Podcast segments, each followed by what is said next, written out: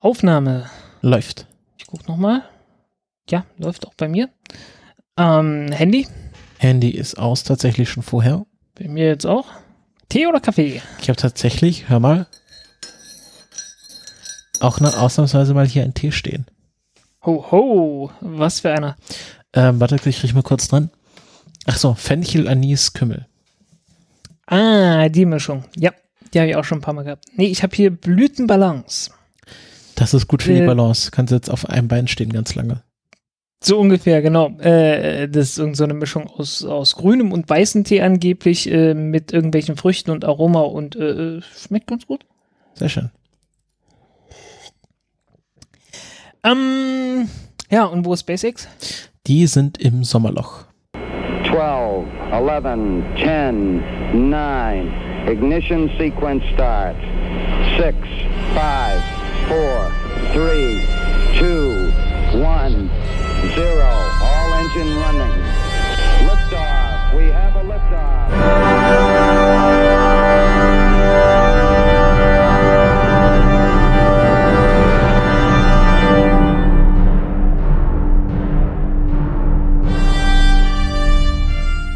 Countdown Podcast Folge 77. Ich begrüße bei mir wieder den Frank. Hallo Frank. Hallo Christopher. Und ähm, vielleicht hört ihr schon an meinem neuen Sound, an meiner Soundumgebung oder wie man das nennt, an der, an der Rückatmo. Ähm, Ich bin nicht mehr in meiner äh, Bude in Tübingen, denn ich bin umgezogen und deswegen gab es jetzt auch länger keine Folge mehr. Es lag ausnahmsweise nicht mehr daran, dass ich äh, verpeilt habe, die Folge zu schneiden, sondern ich wohne jetzt in Potsdam.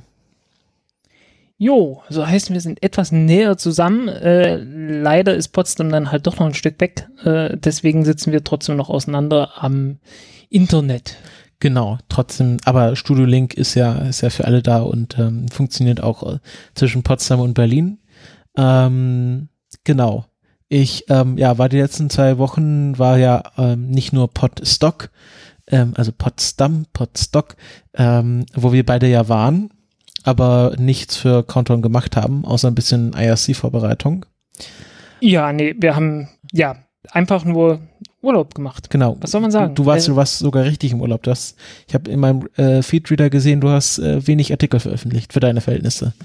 Ich habe äh, ich hab wirklich irgendwann gesagt, äh, eigentlich hatte ich vor, gar nichts zu machen nach äh, im August, aber dann irgendwie die erste Woche, naja gut, habe ich mich breitschlagen lassen und dann nach meinem Geburtstag ich gesagt, Schluss, jetzt ist Urlaubsmodus. Sehr schön. Ähm, genau, und ich war im Umzugsstress, das ist ja dann, war eine längere Operation, jetzt bin ich tatsächlich komplett umgezogen. Wir waren heute auch, äh, irgendwie haben wir Hausratsversicherung geklärt und äh, ich habe tatsächlich schon in drei Wochen einen, einen Termin beim äh, Bürgeramt in Potsdam bekommen. Ähm, Ja, das, das ging bei mir in, in Berlin übrigens auch viel schneller, als der Ruf so ist. Ja, kommt Du euch, musst kommt, halt einfach nur das nächste nehmen, das offen hat. Ne? Ich glaube, wenn du da kurz vor der Urlaubszeit was machen willst, dann ist wahrscheinlich voll, weil alle ihr, ihren, ihren Personalausweis oder den Reisepass verlängern wollen. Und ich glaube, das war auch, also dass es da irgendwie so ein halbes Jahr keine Termine gab, ich glaube, das haben sie mittlerweile auch ein bisschen behoben. Oder ja, Potsdam wird wahrscheinlich eh entspannter sein. Ist ja im Grunde das Dorf vor Berlin. Ja.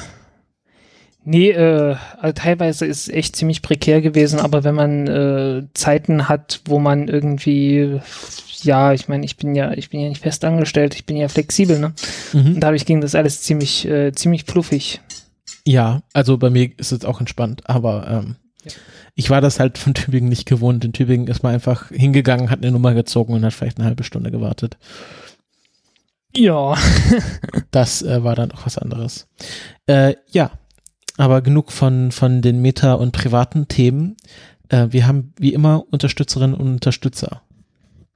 Haben wir gehabt, ja, den Johannes, den Jochen, den Ronald, den Thomas, Hori, Packelwudding, Markus, Mimic Murdoch, den Fabian, die Sandra, Giuliano, Hans Olo, Bibone, Empingo, Rominger, Raviro, 19 Grad, Torben, Martin, Serjoga und Ingo. Vielen lieben Dank. Ja, vielen Dank. Jetzt habe ich natürlich komplett verpeilt. Äh, Feedback äh, äh, haben wir zur letzten Folge Kommentare.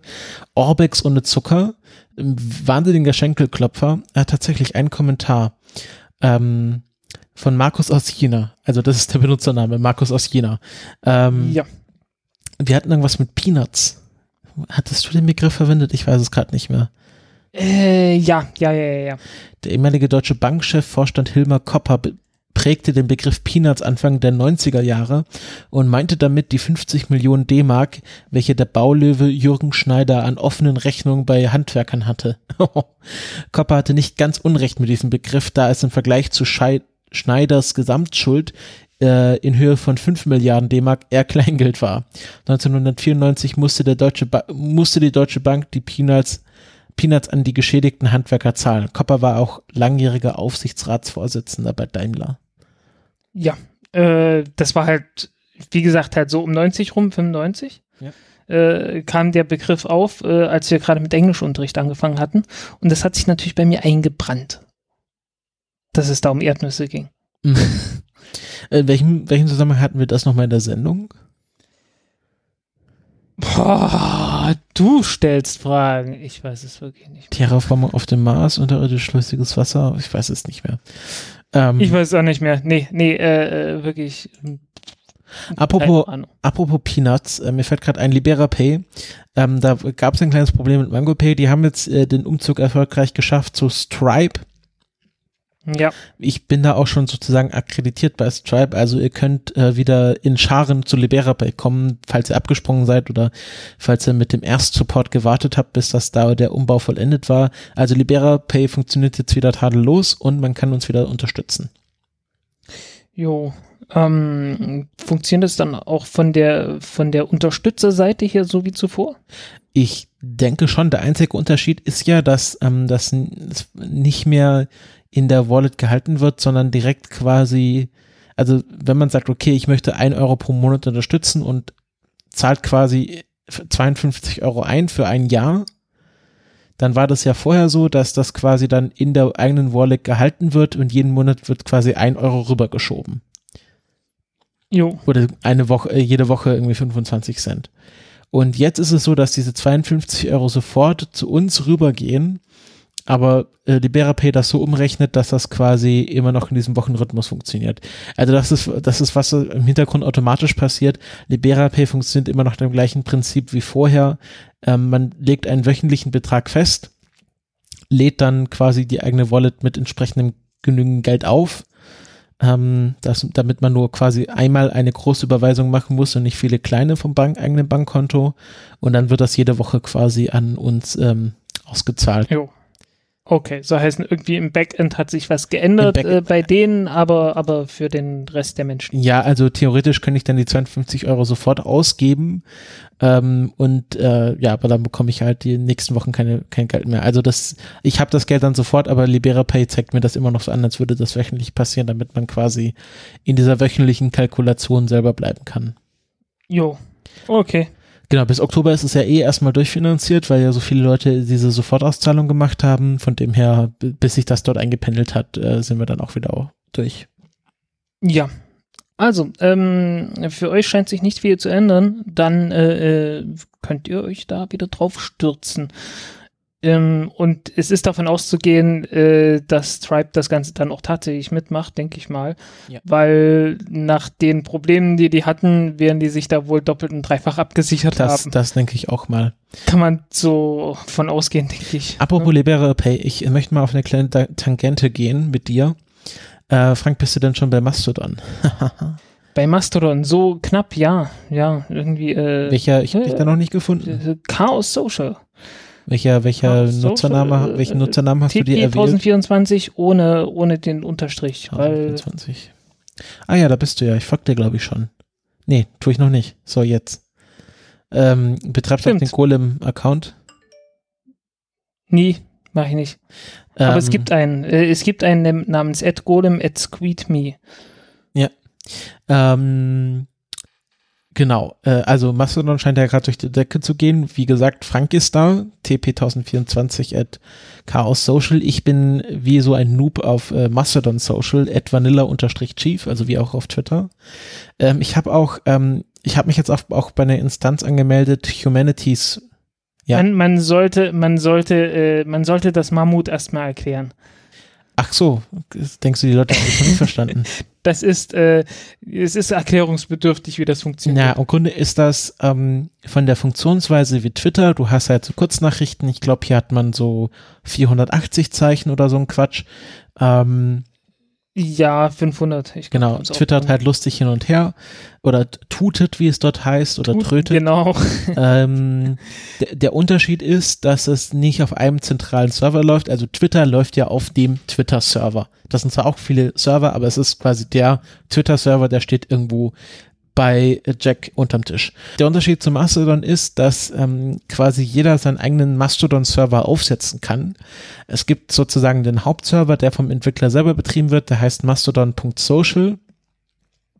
Dann gibt es einen Server zum Beispiel, der von der Chaos Community, also vom Chaos Computer Club heraus betrieben wird, heißt chaos.social. Und äh, in dieser Weise gibt es ganz viele tausende Instanzen. Und das Schöne ist, dass jede Instanz quasi die eigenen Benutzerregeln festlegen darf. Und Ja, was halt der man kann jetzt ganz böse sein und sagen, äh, man hat die, das Phänomen der Filterbubble jetzt äh, auf die Server direkt, äh, auf den Genau. Servern direkt implementiert. Aber Also- es gibt auch noch die Möglichkeit, äh, alles anzugucken. Also Ja. nur weil der, nur weil der Christopher jetzt äh, auf der Mammut.social äh, Mastodon oder? Nee, Social. Mastodon.social äh, Instanz rumhängt, heißt das nicht, dass ich ihm nicht folgen könnte. Genau. Man kann Äh, natürlich. Aber wenn er seine lokale Timeline anguckt, dann sieht er natürlich nur die von mastodon.social, während ich die von chaos.social gucke, äh, ansehe. Und dann kann man aber auch immer noch die Federated Timeline, also die von allen Instanzen angucken. Äh, und äh, ja, dann sieht man dann halt da absolut alles, wie es gerade reinkommt. Und zwar absolut alles, was, was irgendwie auf Mastodon getutet wird. ja, nicht alles. Äh, Man kann ja auch unlisted Tröts machen oder unlisted Tuts, die erscheinen dann verdammt, quasi bei den Leuten, Ja. die einem folgen, aber nicht in der Public Timeline. Also Ja. ich will jetzt nicht komplett die Funktionsweise von Mastodon erklären, weil wahrscheinlich das vielen Leuten auch schon zum Hals ähm, raushängt. Ähm, aber ich wollte einfach nur sagen, wir beide sind zu finden. Wahrscheinlich wird es demnächst auch einen Countdown-Pod Account auf einer Instanz geben. Ich bin noch auf der Suche nach so einer schönen Spaceflight oder Raumfahrt-Instanz. Habe ich noch nicht gefunden. hm, ja, muss mal gucken. Genau. Wahrscheinlich irgendwas, in Ähm, wahrscheinlich irgendwas in Frankreich. Ich glaube, da gibt es. ja, ähm, ich bin auch gerade, ich habe mir, ich habe mir mal den Spaß gemacht und versuche mir gerade auch selber her- beizubringen, wie man so eine Instanz betreibt. Ich habe da morgen einen Termin mit einem Bekannten und wir machen das quasi beide nebenher. Ähm, vielleicht, vielleicht mache ich einfach mal den Quatsch selber. Und ähm, genau, das wollte ich kurz, äh, kurz hier anbringen, dass vielleicht äh, Leute, die jetzt von Twitter die Nase voll haben oder Mastodon gerade für sich entdecken, wir sind da auch zu finden. Genau, wie gesagt, ich habe mich, habe mir jetzt noch einen zweiten Account gemacht äh, auf humanities.one. Ähm, das ist ein Account, der sich halt äh, hauptsächlich an Leute richtet, die irgendwas im Bereich der Geisteswissenschaften machen, also Geschichte, äh, Soziologie, Philosophie, solche Sachen. Und die haben eine sehr enge quasi Local Timeline Policy. Also da sollte man wirklich nur Sachen tuten, die halt irgendwas mit Geschichtsforschung oder so zu tun haben. Ähm, und das, das wird wahrscheinlich so mein Arbeitsaccount, wenn ich über Sachen tuten möchte, die was mit meiner Bachelorarbeit oder so zu tun haben und ich dann nicht die anderen Leute mit langweilen will. Ich glaube, langfristig muss man sowieso irgendwie die Worte ändern und das irgendwie generischer machen. Nicht tweeten und tuten und sonst was. Ach, ich glaube, Tweeten hat sich auch etabliert. Ich meine, das ist ja auch ein Kunstwort. Ja, ja, aber wenn das, äh, wenn das dann irgendwann überhand nimmt, dann ist es irgendwie. Warum gibt es eigentlich noch keine merkwürdig. Benjamin.Blümchen-Instanz? Keine Ahnung, äh, weil, weil, äh, weil Benjamin Blümchen ja ein rasierter Mammut war. War das, ist Mastodon eigentlich der Fachbegriff einfach für Mammuts oder ist es nochmal ein Oberbegriff? Äh, Mastodon. Ich, sieht natürlich sofort äh, Band, Software. Verdammt. Es gibt eine Band namens Mastodon. Okay. Ähm, Disambiguation. Mastodon. Large Elephant-like Mammal. Ah, nein, äh, ausgestorbenes. Ausgestorbenes? Nee, aber scheint, scheint der Mammut zu sein. Ich glaube, Nee, das ist ein veralteter Moment, Begriff. Mastodonten. Nein, nein, warte, warte. Äh, nicht mehr gebräuchliches Taxon für die Überfamilie der Rüsseltiere. Ja, also Mammuts und Elefanten. Und Ja, und wenn es sein muss, auch noch irgendwelche Schweine. Ich habe keine Ahnung, wie Tapire. umfassend das ist. Apropos Tapire, ich habe gestern 2001 im Kino in der, äh, im, mit 70 Millimeter Film gesehen. In der Originalfassung. Oh, sag das doch mal eher. Ich, also Entschuldigung, es war, es war, aus, war schon eh ausverkauft.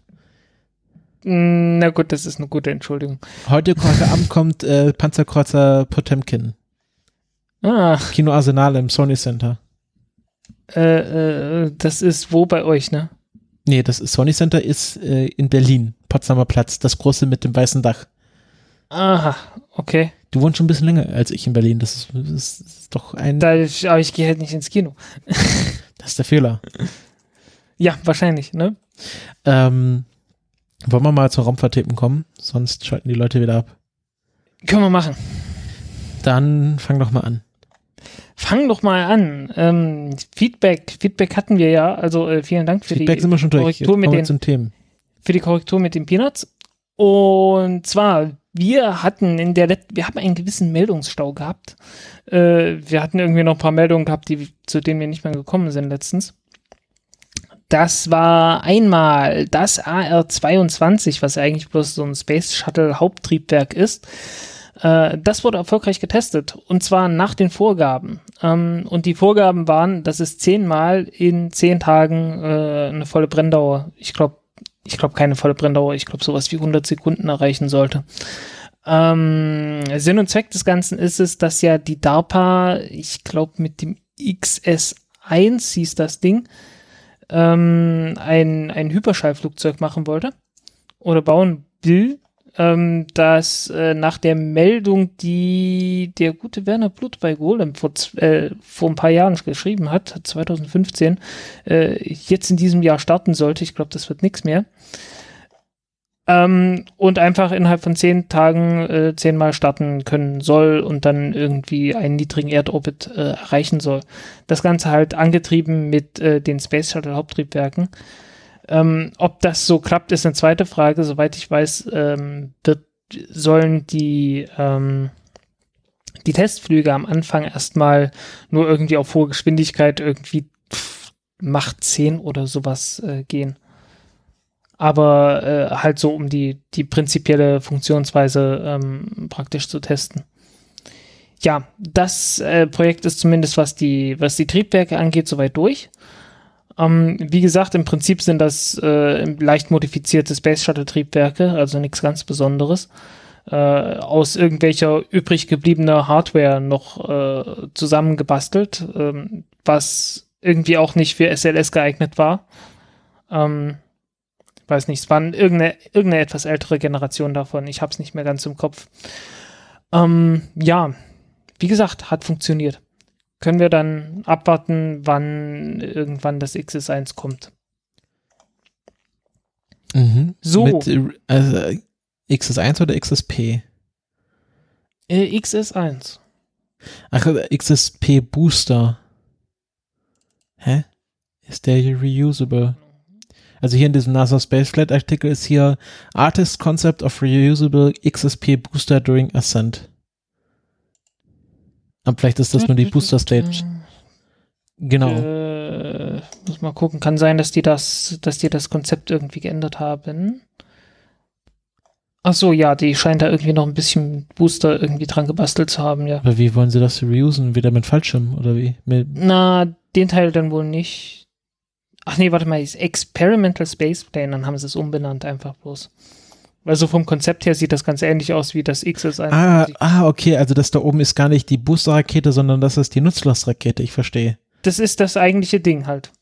Ah, genau, und das ist halt so ein, geflügel, so ein geflügeltes Teil, das dann hochfliegen soll. Ja, aber das, die Rakete oben drauf ist quasi die, die eigentliche Nutzlast.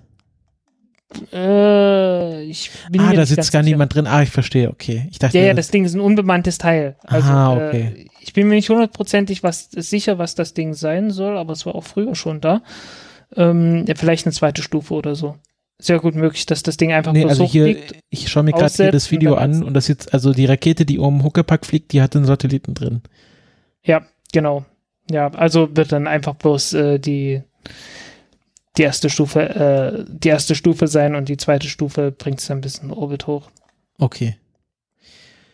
Und äh, Ja, das soll, Äh, das soll ach so, ich, ich, ich gucke gerade, ich gucke gerade in meinen eigenen Artikel, den ich irgendwann mal geschrieben hatte. es soll 3,4 Kilometer pro Sekunde erreichen. Ähm, das ist äh, tatsächlich schneller als die Falcon 9. Äh, Falcon 9 ist bei Landung auf dem Drohnenschiff, äh, erreicht die nur 2,3 Kilometer pro Sekunde. Ähm, das hier immerhin 3,4, also ungefähr so schnell, ich glaube sogar noch ein bisschen schneller als die erste Stufe der Falcon 9, wenn sie überhaupt nicht wiederverwendet wird. Ähm, aber den Rest muss dann halt die, die Oberstufe hinkriegen. Okay. Ja. Und äh, der ganze Witz an der Sache ist dann, dass, äh, dass der Wiedereintritt dann halt doch funktionieren muss und getestet werden muss und so weiter. Ne? Also ist letztendlich zwölffache äh, Schallgeschwindigkeit und ähm, das muss man halt erstmal hinkriegen. Und soweit ich weiß, hat das auch noch nie jemand gemacht. Ähm, Oberstufe, wer soll das Ganze entwickeln? Ähm, Vector Space Systems. Ah, okay. Das war der ganze Witz an der Sache, stimmt. Ich, äh, wie gesagt, ich äh, habe das irgendwann letztes Jahr mal geschrieben, habe das nicht mehr alles komplett im Kopf gehabt. Ähm, das DARPA-Projekt war übrigens äh, nicht das erste, also wir, wir erinnern uns, irgendwann hatten wir mal gesprochen über Alassa, äh, was so eine kleine Rakete war, die mit einer F-15 äh, gestartet werden sollte Mhm. und so einer netten Mischung aus Ethin und Lachgas angetrieben werden ah ja, ich sollte erinnere mich. theoretisch effizient ist, aber äh, kleines Problem war, dass das Ding explodiert ist beim Test. Weil es halt doch nicht so stabil war, wie man dachte. Alassa, wie schreibt man das? Äh, genau so. A-L-A-S-A. Okay, dann kann ich ja die äh, Folge verlinken, in der wir das besprochen hatten. Jo. Ah, wir haben sogar zwei Folgen drüber gemacht. Ja, ich glaube, irgendwann mal angekündigt und dann nochmal drüber gesprochen hat. Das muss 2017 im Juni gewesen sein. Hm, also wir haben 2000, wir haben am 31. Ähm, 30, 13.12.2015 mal kurz äh, drüber gesprochen Ja. und dann am mm, September 2017 Lachgas, Ja, siehst du. Ethin und Lachgas. Genau. Na genau, Ja. werde ich verlinken. Dann hat man es irgendwann mal irgendwann mal angekündigt und dann irgendwann abgekündigt. Abgekündigt. Ja, nee, das ist, ähm, werde ich verlinken. Also die Folge Ja, mu 58. muss ja wohl, muss ja wohl einen guten, muss doch irgendein Gegenteil davon geben, dass man nur mit Vorsilbe äh, äh, erzeugen kann. So angekündigt, abgekündigt, weggekündigt. Ja, warte, hier war noch irgendwas mit. Die Folge heißt Ultradatenautobahn. Ähm, da wollte doch jemand äh, so eine äh, Firma irgendwie Server in den Weltraum schicken, die unhackable sein sollten. Weil sie Oh ja, stimmt. Sind. Da waren ja auch so hier As Asgard und so weiter. Asgard? Nee, Asgard ist die, ist die Weltraumnation, das sind ja Menschen. Ja, ja. Nee, es Ja, und- ging um Server, es ging um Cloud. Wollten die, so- nicht, wollten die nicht damit anfangen? Aber es kann doch sein, dass es noch ein paar andere gab. Das- ich meine, das war was Spinnereien anderes. gibt es ja viele. Ja, ja. Ja. Nee, also ähm, ich habe nicht mehr alle 77, nee, 76 Folgen, die wir davor, davor schon gemacht haben, im Kopf. Also äh, das, das kann man irgendwann nicht mehr, nicht mehr handeln. Ich bin froh, Nach wenn ich mich an die letzte Folge erinnere. Das ist sehr schlimm. Post, Post-Sendungsamnesie nennt man sowas. Ja, genau. Ähm, dä, dä, dä, ja, okay. Also ich habe meinen, meinen alten Artikel mal in den Shownotes nachgeliefert. Das könnt ihr dann auch nochmal anklicken. So. Wir waren ähm, beim AR22. Genau. Nächste Sache, die, zu der ich nicht mehr gekommen bin äh, vor der Sommerpause, war äh, Blue Origin. Die haben angekündigt, äh, dass sie Preise haben. Also haben noch mal getestet, äh, die New Shepard Rakete. Ähm, haben sie ja jetzt mehrfach gemacht. Ach ja, wir hatten, wir hatten drüber gesprochen, genau, ich erinnere mich. Wir hatten drüber gesprochen, dass sie diesen Start-Abbruch-Test gemacht haben auf großer Höhe, woraufhin sie dann äh, eine noch größere Höhe äh, erreicht hatten, als, äh, als sie das normalerweise tun, also mehr als 100 Kilometer. Und ich hatte kurz erklärt, äh, wie das Ganze ist hier mit dem Obert-Effekt und äh, ja, mit dem Effekt, dass das halt höher kommt, als man erwarten würde, wenn man das mit dem Start vom Boden aus erklärt. Was ich vergessen hatte, war, äh, dass die jetzt dass die jetzt Tickets verkaufen und zwar in einer Größenordnung von ein paar, paar hunderttausend, also so 200 bis 300.000 Dollar pro Flug, pro Passagier. Und ich hatte das mal umgerechnet und bin auf 1000 Dollar pro Sekunde Schwerelosigkeit gekommen. also, es ist ein teures Vergnügen. Glaubst du, dass Blue Origin Virgin Galactic Leute da also zahlende Kundschaft dort hochschickt? Äh, höchstwahrscheinlich. Also die sind ja mehr oder weniger kurz davor. Was natürlich nicht heißt, und da bin ich jetzt beim letzten Satz von meiner neuesten Meldung, ähm, dass Virgin Galactic das Ganze nicht versuchen wollen würde weil äh, Richard Branson hat irgendwann mal bei CNN ein, äh, ein Interview gegeben und gehofft, dass von den drei Entrepreneuren äh, er doch wohl, seine Firma doch wohl die erste sein möge, die äh, die erste private Firma sein möge, die Menschen in den Weltraum gebracht hat. Ähm, die drei sind natürlich äh, einmal er selbst äh, und dann Elon Musk. Verdammt, jetzt reden wir doch noch drüber. Beinahe hätten wir es geschafft. Beinahe hätten wir es geschafft, verdammt. Ah. Und natürlich Jeff Bezos, äh, Blue Origin, ne? Mhm. Ähm, das wollte ich halt doch irgendwie mal angemerkt haben, äh, dass man da mehr oder weniger jetzt Tickets vorbestellen kann. Mhm. Ja. Aber da ist noch ein anderes Virgin Galactic-Thema hier rumliegen. Ich habe noch ein anderes Virgin Galactic-Thema hier rumliegen, weil, wie gesagt, die sind halt ein bisschen im Clinch, die beiden. Und Virgin Galactic will halt gerne äh, Blue Origin irgendwie doch noch zuvorkommen, aber die haben ja gewisse Probleme äh, gehabt, so mit tödlichen Unfällen und so. Und dann haben sie im April äh, wieder einen neuen Flug gemacht und wir hatten, glaube ich, auch darüber gesprochen, dass das Ganze nicht übermäßig stabil ausgesehen hat im Flug. Kann das sein? Das hast du bestimmt gesagt, also ich kann das ja nicht beurteilen. Ja, ich, ich bin mir nicht hundertprozentig, was wir da alles äh, sicher, ja, jetzt sag's worüber wir da genau gesprochen haben. Jedenfalls, wenn man sich das Video anguckt, äh, man sieht schon sehr, wie, wie dieses Spaceship Two da hin und her schwankt im Flug, weil das wird ja von Hand gesteuert. Und jetzt hat der New Yorker einen äh, großen Artikel äh, namens, ich glaube, der heißt dann Rocketman in der Printausgabe, ähm, heißt irgendwie anders äh, in der Online-Ausgabe äh, gebracht, wo praktisch äh, die Testpiloten oder zumindest einer der beiden Testpiloten vorgestellt wird als Porträt. Und äh, der plaudert da ein bisschen aus dem Nähtechnen, wie denn der erste Testflug von dem neuen Spaceship Two abgelaufen ist. Und das war nicht so toll, wie man sich das, äh, wie man sich das ausmalen würde in Anbetracht dessen, dass das Ganze angeblich erfolgreich war weil äh, im Prinzip ähm, hat er die ganze Zeit damit kämpfen müssen, dass das Ding noch unter Kontrolle hält, äh, dass dieses Roll, diese Rollbewegung, dieses Hin- und Herdrehen von dem, äh, von dem Spaceship Two äh, tatsächlich noch unter Kontrolle bleibt. Und äh, hat dann irgendwann auch gesagt, äh, Leute, wir müssen abbrechen. Hat dann seinem Co-Piloten gesagt, du äh, äh, schalt mal das Triebwerk aus. Ähm, der hat das auch gemacht, aber kurz bevor mit der Hand äh, zu dem Knopf kommen konnte, äh, schaltete sich das Ding von alleine aus, weil es war ja von Anfang an für 30 Sekunden nur geplant, der Flug. Und ähm, insofern äh, hat man es so gerade eben hingekriegt, äh, den Flug bis zu Ende zu fliegen, aber äh, halt nicht unter den günstigsten Bedingungen. Also der Pilot äh, dachte sich schon äh, irgendwie, wir haben hier ein Problem und zwar ein ernsthaftes. Mhm. Und dieses Gefühl äh, setzte sich dadurch fort, dass er kurz mal aus dem Fenster geguckt hat und die Erde gesehen hat. Und die hätte er nicht sehen dürfen. Weil eigentlich war geplant, dass dieses Flugzeug äh, geradeaus weiterfliegt, also äh, äh, aufrecht fliegt, ne? also mit Cockpit oben und Erde unten. War aber umgekehrt. Ähm, die fliegen natürlich mit Instrumenten, äh, also die gucken auf die Instrumente und steuern von Hand. Und das Problem war einfach, äh, dass der, dass der Gyro, der Kreiselkompass, äh, falsch war. Also da war irgendwie die Software hatte eine Macke und äh, deswegen standen die plötzlich über Kopf und mussten das erstmal irgendwie korrigieren. Was natürlich alles ganz besonders vertrauenserweckend ist, äh, äh, vertrauenserweckend ist. Ähm, die Ursache stellte sich später raus, war dann ein Software-Update, das nicht eingespielt wurde.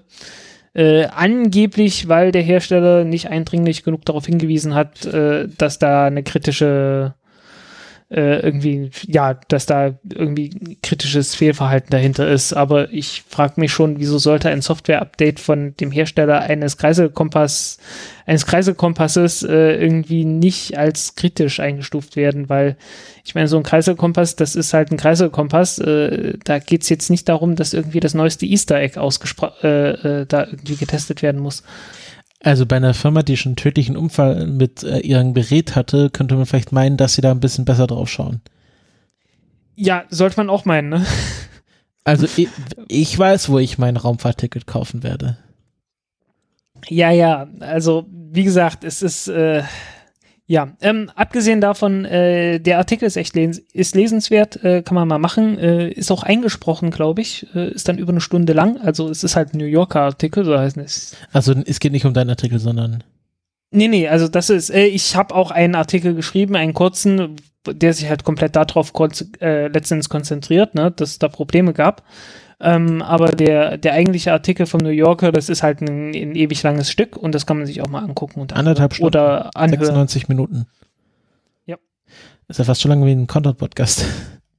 Ja, ja, es ist auch ein richtig langer Artikel. Ja. Also, was halt so, so diese amerikanischen Longreads sind. Mhm. Ein schöner New Yorker Longread.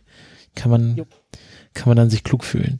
Ähm, das heißt genau. übrigens äh, auf, äh, auf der Webseite Virgin Galactics Rocketman. Genau. Okay. Heißt dann irgendwie Rocketman im, im eigentlichen, äh, ich weiß gar nicht, wie er, äh, wo er erscheinen soll. Ähm, ich glaube im New Yorker Printmagazin oder so. Mhm. Steht ganz unten, äh, this article appears in the print edition of August 20th, 2018 issue with the headline Rocketman. Genau. Ja. Gut, äh, war es das zu Virgin Galactic? Das war es im Prinzip zu Virgin Galactic. Also äh, die Firma, die ihr Miss, die mein Misstrauen immer wieder aufs Neue bestätigt. Mhm. Ja, also es ist, ist, aber die haben sich doch jetzt aufgespaltet. Es gibt doch jetzt Virgin Orbital oder so, die Payloads machen. Ja, ja, das, das haben sie allerdings schon, also auch schon seit. Schon länger, ja, ja, ich weiß. Ja, ähm, womit wir dann bei Firmen sind, die irgendwie äh, Raketen mit Flugzeugen irgendwo hinbringen. Aber dazu später mehr. Dazu später mehr. Kommen wir äh, zu was ganz kurzem, wo ich mich aufgeregt hatte. Ich, mir, mir schwebte, ich habe ja nicht so genau jetzt die letzten zwei Wochen die Nachrichten verfolgt, also die Raumfahrtnachrichten. Ähm, und dann flog durch meine Timeline so, ja, Opportunity antwortet nicht, uhu, alles tot, alles sterben, ganz schlimm. Ähm, dann habe ich mal, das war deutsche Presse, und dann habe ich mal so durchgeschaut, okay, Artikel von vorgestern, also irgendwie 26., 27., habe gedacht, dass irgendwas aktuell passiert. Schau mal die Artikel an, auf die sie sich quasi referenzieren, weil deutsche, also deutsche Raumfahrtnachrichten ist im Grunde einfach nur abgeschrieben von englischen Raumfahrtnachrichten. Ja. Außer wenn es sich um Artikel von Herrn Wunderlich Pfeiffer handelt. Ähm, naja, ganz so ist es nicht. Es gibt also, äh, gerade wenn du dir so, also gut, die üblichen Verdächtigen halt, ne? Karl Urban ja, zum Beispiel. Genau, es, es war, ja? es, es, es gibt noch ein paar andere. Ja, also klar, es gibt hier die Weltraumreporter von, von Riff-Reportern, die sind ganz gut. Ähm, ich meine, ich meine so, wenn es was beim Spiegel gibt oder so. Also solche. Ja, also es gibt so eine, es gibt so eine allgemeine Tendenz in der deutschen Internetpresse, äh, dass, dass da nicht sehr inspiriert geschrieben wird. Genau. Und da habe ich geschaut, hm, was war das? Und dann waren die äh, ganzen Artikel, auf die sie sich referenzieren, vom 10. August, also im Grunde alle Kamellen. Und, das hat ja, mich, ja. und da ging es auch darum, ähm, nicht, dass Opportunity jetzt irgendwie für tot erklärt wird, was man von der ursprünglichen Überschrift hätte her denken können, sondern einfach, dass die noch nichts von ihm gehört haben und dass sie auch sagen, ja, wir sind noch irgendwie, es ist auch tatsächlich noch zu wenig Licht, weil der Sturm löst sich gerade wieder auf, der Marssturm, aber er ist noch nicht komplett weg. Ähm, aber dass man jetzt diese Woche da irgendwie neue Artikel drüber schreibt, das habe ich irgendwie nicht ich verstanden. Glaube, ich glaube, das war, das war sogar so, dass einfach nur die, dieses Anheben des Staubs, dass das aufgehört hat. Ja, ja. Ähm, was ich ganz lustig fand, sie haben hier auf Spotify so eine kleine Aufwachen-Playlist mit Wake Me Up Before You Go Go und Dust in the Wind und Here Comes the Sun ähm, und natürlich Rocketman. Okay. Das ist natürlich gut. Ja, und ähm, hier Live on Mars und äh, Telephone Line von Electric Light, Light Orchestra und natürlich I Will Survive. Ähm, ja. Ähm, ähm Das ist beim, ganz beim lustig. letzten, beim letzten Iridium-Start gab es da ja auch eine, äh, irgendwie so eine Playlist, die dann im Hintergrund mitgespielt werden konnte, Ja. wer wollte. Genau. Ähm, äh, das, das können wir mal verlinken, aber wenn ihr jetzt quasi, das ist sozusagen Service, äh, so Beruhigungsservice für euch, Hörer und Hörerinnen. Ähm, wenn ihr jetzt irgendwo lest, dass Opportunity kurz vorm Abnippeln ist, keine Sorge, das ist noch alles im Rahmen von, äh, dass es einfach zu wenig Licht hat und dass sich Opportunity noch nicht aufgeladen hat. Und wie wir ja ausführlich in den letzten Sendungen erklärt haben, selbst wenn er genug Strom hat, weiß er nicht, wie viel Uhr es ist und wo die Erde gerade ist. Und äh, es kann sein, dass sich äh, der auch erst noch Glück haben muss, äh, um nach Hause zu telefonieren. Also es kann auch ein bisschen dauern, ohne dass Opportunity gleich für tot erklärt werden muss. Ja, da, ähm, erstmal abwarten. Also äh, bis da nichts Offizielles kommt, will ich da nicht, äh, will ich da nicht äh, irgendwie Panik schieben. Ja, ich versuche ja die Leute zu beruhigen, Frank. Ja.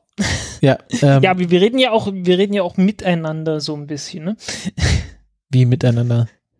Naja, so Podcast. Podcast ist ja sowohl, man redet für die Hörer als auch miteinander. Ja, das stimmt. Von daher, ja, Genau. also ich werde da so schnell keine Panik schieben. Ähm, solltet ihr vielleicht auch noch nicht, aber ähm, ist natürlich klar. Äh, prinzipiell kann es natürlich sein, dass, äh, dass es das für Opportunity war. Ja, Das war ja auch von Anfang an irgendwie klar, dass die, dass die Gefahr besteht. ich fand's ganz lustig. Fox News äh, macht ja diese Überschrift immer mit 400 Millionen Dollar Rover für immer verloren oder solche Sachen. Ähm, aber schreiben halt Ja, nicht dazu, dass da eine Zweijahresmission schon seit 13 Jahren eigentlich läuft und super erfolgreich war und selbst wenn Opportunity jetzt kaputt geht, das ein mega Erfolg für die Marsforschung war. Ja, irgendwie auf die eine oder andere Weise war das auf jeden Fall ein Erfolg. Äh, kann man, kann man in dem Fall wirklich nicht anders sagen.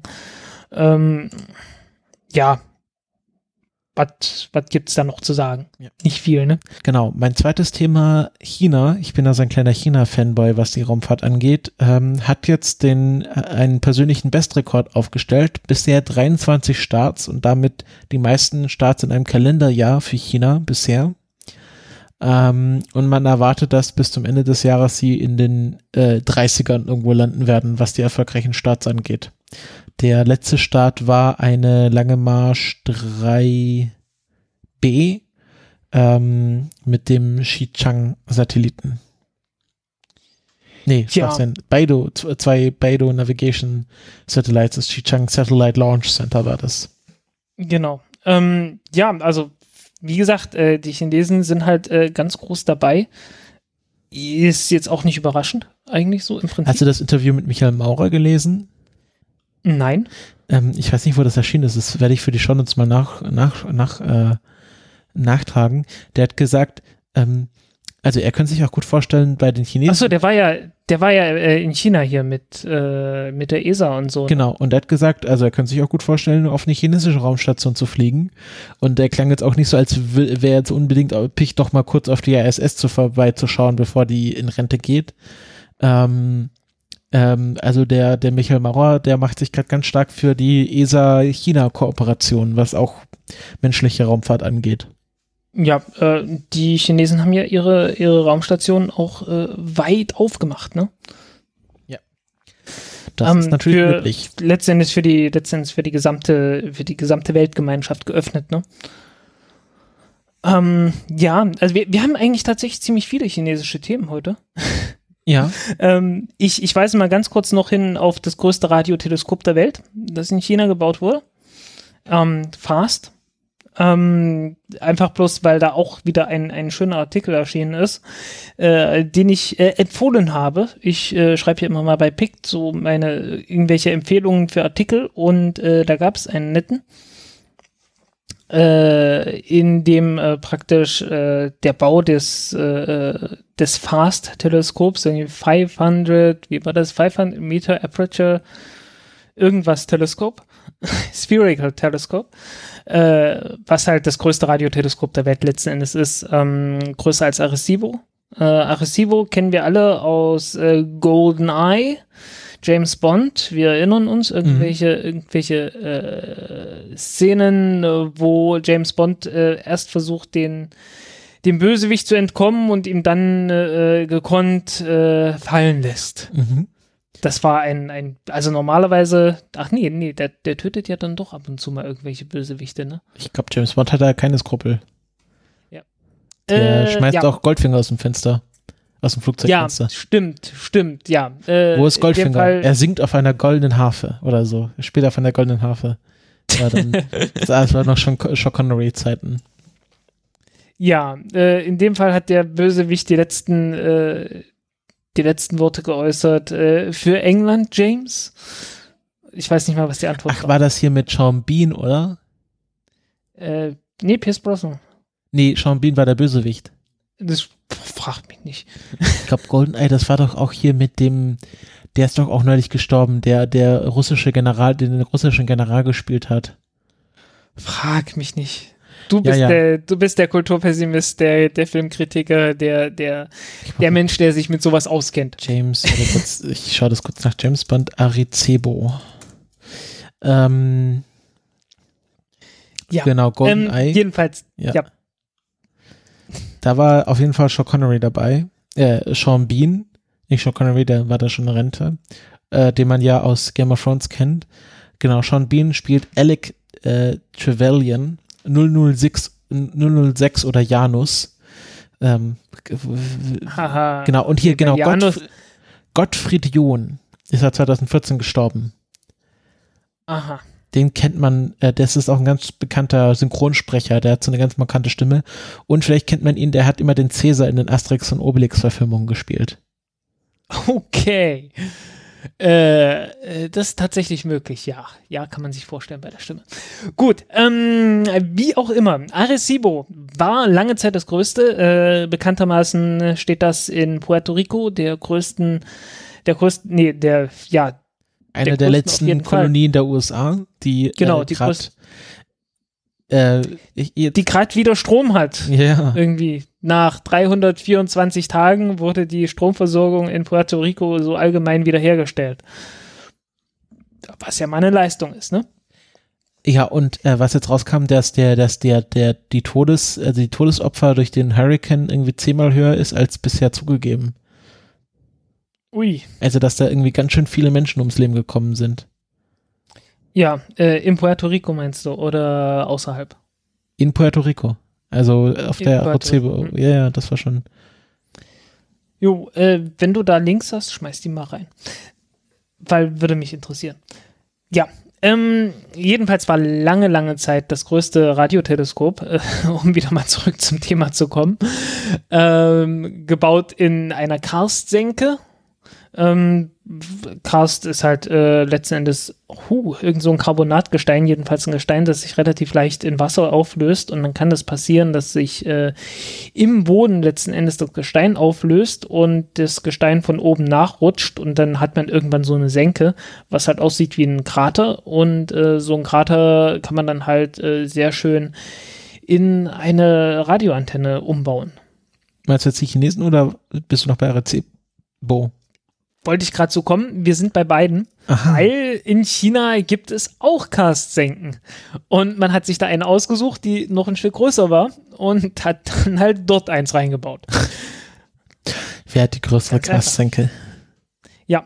Ähm, und äh, ja, da ist dann halt Fast drin in der äh, Provinz Guizhou, äh, einer der ärmsten Provinzen von, von China.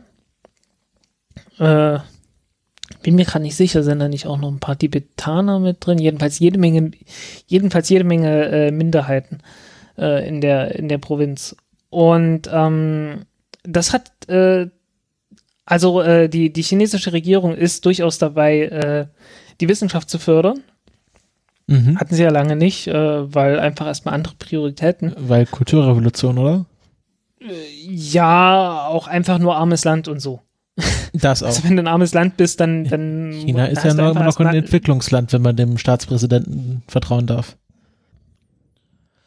Ja, es ist, ja, es, es ist halt so an der Grenze. Also äh, China ist so gerade eben mal auf dem äh, Durchschnitt des Pro-Kopf-Bruttoinlandsprodukts der Welt. Also wirklich so, so ungefähr ziemlich genau Durchschnitt. War bis vor kurzem immer noch drunter. Also äh, es ist nicht so reich, wie man glauben möge. Ähm, und die versuchen jetzt halt äh, die Forschung ein bisschen zu fördern und aufzubauen und äh, dieses Radioteleskop und äh, die wollen auch andere Teleskope bauen, ist halt äh, durchaus so, so eines dieser Prest ist erstens ein Prestigeobjekt, äh, zweitens ist es auch eine Touristenfalle. Äh, man hat da irgendwelche, irgendwelche Parks aufgebaut, so Astronomieparks. Es gibt eine ganze Stadt, die man da äh, die man da jetzt hat, äh, so eine Astronomiestadt halt, äh, was die Chinesen ja gerne mal machen, dass die irgendwie eine Stadt irgendwie nur zu einem Zweck bauen. Weil ist halt China, da kann man sowas noch machen.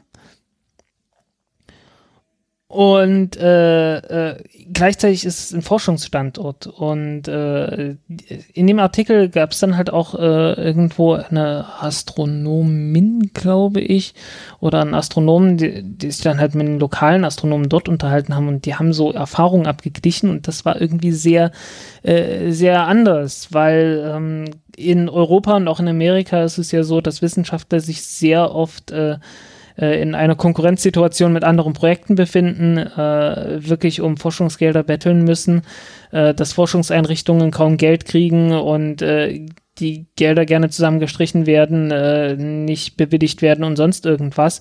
Und das ist in China halt gerade genau umgekehrt weil man halt so von Staatswegen gerade sagt, äh, wir müssen die Forschung irgendwie fördern. Äh, einmal sicherlich auch der Forschung wegen, äh, ganz wesentlich ist sicherlich auch das Prestige. Ähm, ja, also wirklich sehr interessante Sache. Ähm, gleichzeitig ist natürlich auch so, dass äh, rund um das Teleskop erstmal 9000 Menschen äh, ja ihre Heimatstätte verwiesen wurden. Äh, die werden auch entschädigt, zumindest so sagt es das Gesetz. Äh, das Problem ist, dass die Entschädigung ausgezahlt wird von der Provinzregierung. Und äh, die Provinzregierung von Guizhou ist wohl äh, eher auf der korrupteren Seite. Okay. Also man darf halt nicht vergessen, äh, China ist ein riesengroßes Land, hat die dreifache Einwohnerzahl von der EU. Und äh, da es dann halt alles. Also da gibt's, äh, da gibt's so das Äquivalent von Norwegen. Nee, Norwegen gehört nicht zur EU, äh, so das Äquivalent von Schweden und dann gibt es so das Äquivalent von äh, Bulgarien oder so. Und äh, irgendwo dazwischen ähm, ähm, siedelt sich dann jedes, jede einzelne Provinz an. Ne, äh, auch noch ganz andere, also so äh, Tibet und äh, Xinjiang und sowas äh, ist dann halt nochmal eine ganz andere Nummer. Und äh, ja, also wie gesagt, die, die lokalen, also was jeweils rauskommt, ist dann wirklich sehr abhängig von der lokalen äh, Regierung, die man, mit der man es da zu tun hat. Und äh, das gibt es dann halt auf mehreren Ebenen nach unten. Ne? Also die einzelnen Provinzen sind halt letzten Endes so groß wie unsere Staaten. Und die haben dann auch nochmal sowas wie Bundesländer und die haben dann auch nochmal sowas wie Kreise. Also, äh, ja. ne, ist halt, wie gesagt, äh, ich sage immer, China ist kein Land, sondern ein Kontinent. Also, da ist schon, das ist schon eine, eine ziemlich komplexe Sache dann immer. Mhm. Also, man sollte halt nicht immer so sagen, ja, China ist halt alles so in China. Finde ich yeah. immer etwas merkwürdig. Aber ähm, es ist durchaus auch widersprüchlich, einiges. Und äh, ja, kann man sich mal angucken. Ähm, Verlinkt die Pro diese Astronomiestadt heißt äh, Pingtang. Ähm, wie gesagt, ist halt irgendwas zwischen Touristenattraktion und Forschungsstandort. Ist das irgendwie ein sprechender Name, Pingtan? So Sta Stadt am leuchtenden Stern oder so? Äh, keine Ahnung. Ähm, nee, müsste ich, müsste ich nachgucken. Ping ist meistens irgendwas mit Frieden. nee, oder? Das weiß ich nicht, du kannst Denke Chinesisch. Schon. Ich, ich kann kein Chinesisch. Ich, ich habe mal einen Anfängerkurs Chinesisch gemacht. Pingtang County. Hat so viel Chinesisch wie ja, ich Russisch kann wahrscheinlich. Ja, so, so ähnlich, wahrscheinlich nur noch schlimmer. Ja, aber das mit dem Frieden, das, das scheint schon mal hinzukommen. Ähm, ich müsste mal gucken, aber wenn ich jetzt hier beim Übersetzer reingucke, dann sagt er mir ganz bestimmt auch nur, nein, wir finden keine Übersetzung. Aha. Ähm, so, nee, flach, eben, glatt oder irgend sowas. Oho, dann habe ich irgendwas falsch in Erinnerung gehabt. Aber mit ähm, großen Cast-Senken geht ja flach, eben, glatt nicht so einher. Ja, äh, ach, das, ich, ich glaube, wie das alles Müssen wir jetzt auch nicht raus. Der Damm, der Teich, äh, der Teich, ja, der Wolf, das Lamm, Teich. Hurz. der Damm. Hast du das, hast du das Bild gesehen? Ja, ja, ich habe es sogar retweetet. ah ja, okay. Ähm, nee, es geht wahrscheinlich um einen flachen Teich oder so. Äh, die sind dann meistens flach, äh, aber der, der Teich, der muss ja dann irgendwo entstanden sein. Wahrscheinlich in einer Kastsenke. Keine Ahnung. Ähm, ja, die, äh, die, die Miau, äh, also es gibt eine, eine Minderheit namens Miau und die scheinen dort äh, in einer größeren Zahl zu leben in diesem ja, Landkreis, in dieser Präfektur. Mhm. Innerhalb von Guizhou. Ne? Also du hast halt Präfekturlevel ist so das eine unterhalb der äh, Dingens. Unterhalb der Provinz. Also es gibt dann, also Provinz ist sowas Ja. wie Bundesland. Ähm, ja, Und Präfektur wenn ist wir dann China als Landkreis. Kontinent nehmen. Ja, wenn wir China als Kontinent nehmen, wäre Provinz ein Land. Ja. Nationalstaat. Äh, also, also es gibt halt, also äh, es ist Guizhou, die Provinz. Ja. Dann ist die Präfektur, es ist die Präfektur äh, äh, Tiannanbui, Buyei und die Miao autonome Präfektur. Das ist die Präfektur einfach, der Name der Präfektur. Weil dort die Buyei und die Miao äh, Minderheiten leben. Also wir haben zwei Präfekturen oder was? Äh, nein, das ist eine. Die heißt bloß so. Also es gibt komisch. die Provinz und dann gibt es die autonome Präfektur. Genau, und innerhalb der Präfektur gibt es dann nochmal das County, also den Landkreis. Okay, also schon sehr ja, viele ja, Level. ist, ja, ja, logischerweise. Geht nicht anders. Ansonsten kannst du ein Land nicht regieren. nee, das stimmt. Ähm, da gibt es dann halt nochmal die Stadt und dann innerhalb der Stadt dann nochmal Stadtteile und bla. ja. Ähm, wie gesagt, da wurden dann so, so knapp 10.000 Leute letzten Endes äh, ja, umgesiedelt. Mhm. Kann man, glaube ich, so am ehesten noch sagen. Ähm, da gab es dann halt Probleme. Umgekehrt haben sie dann diese, diese, diese Astronomiestadt äh, Pingtang oder Pingtang als Stadt, die schon existierte, dann irgendwie zur Astronomiestadt erklärt und dann die Richtung ausgebaut. Ja. Problem ist natürlich, dass äh, Menschen äh, gerne mal für irgendwelche Radioemissionen sorgen. Äh, ich hatte so ein paar Bilder gesehen, das sieht aus, als wäre diese Stadt innerhalb von einem Tal. Das kann durchaus schon mal helfen, äh, dass die Emissionen nicht wirklich rauskommen. Ähm, außerdem meinen die, die wollen äh, auf jeden Fall regional so Messantennen aufstellen, die dann halt die regionalen Emissionen messen, so dass man die dann äh, äh, ausgleichen kann, wenn man Messungen mit dem Radioteleskop macht. Mhm. Äh, das ist auch schon im Testbetrieb.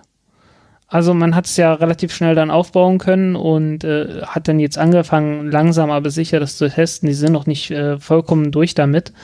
Äh, ich glaube, 2019 oder so soll der offizielle Betrieb dann richtig anfangen. Ähm, aber die haben halt trotzdem schon, äh, ich glaube, ein paar neue Pulsare und sowas haben sie schon entdeckt. Also äh, da ist noch einiges zu erwarten.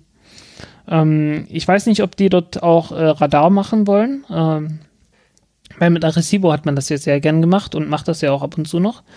Ähm, Arecibo hat ja so, so wahnwitziges Zeug gemacht, wie die Venus zu kartografieren.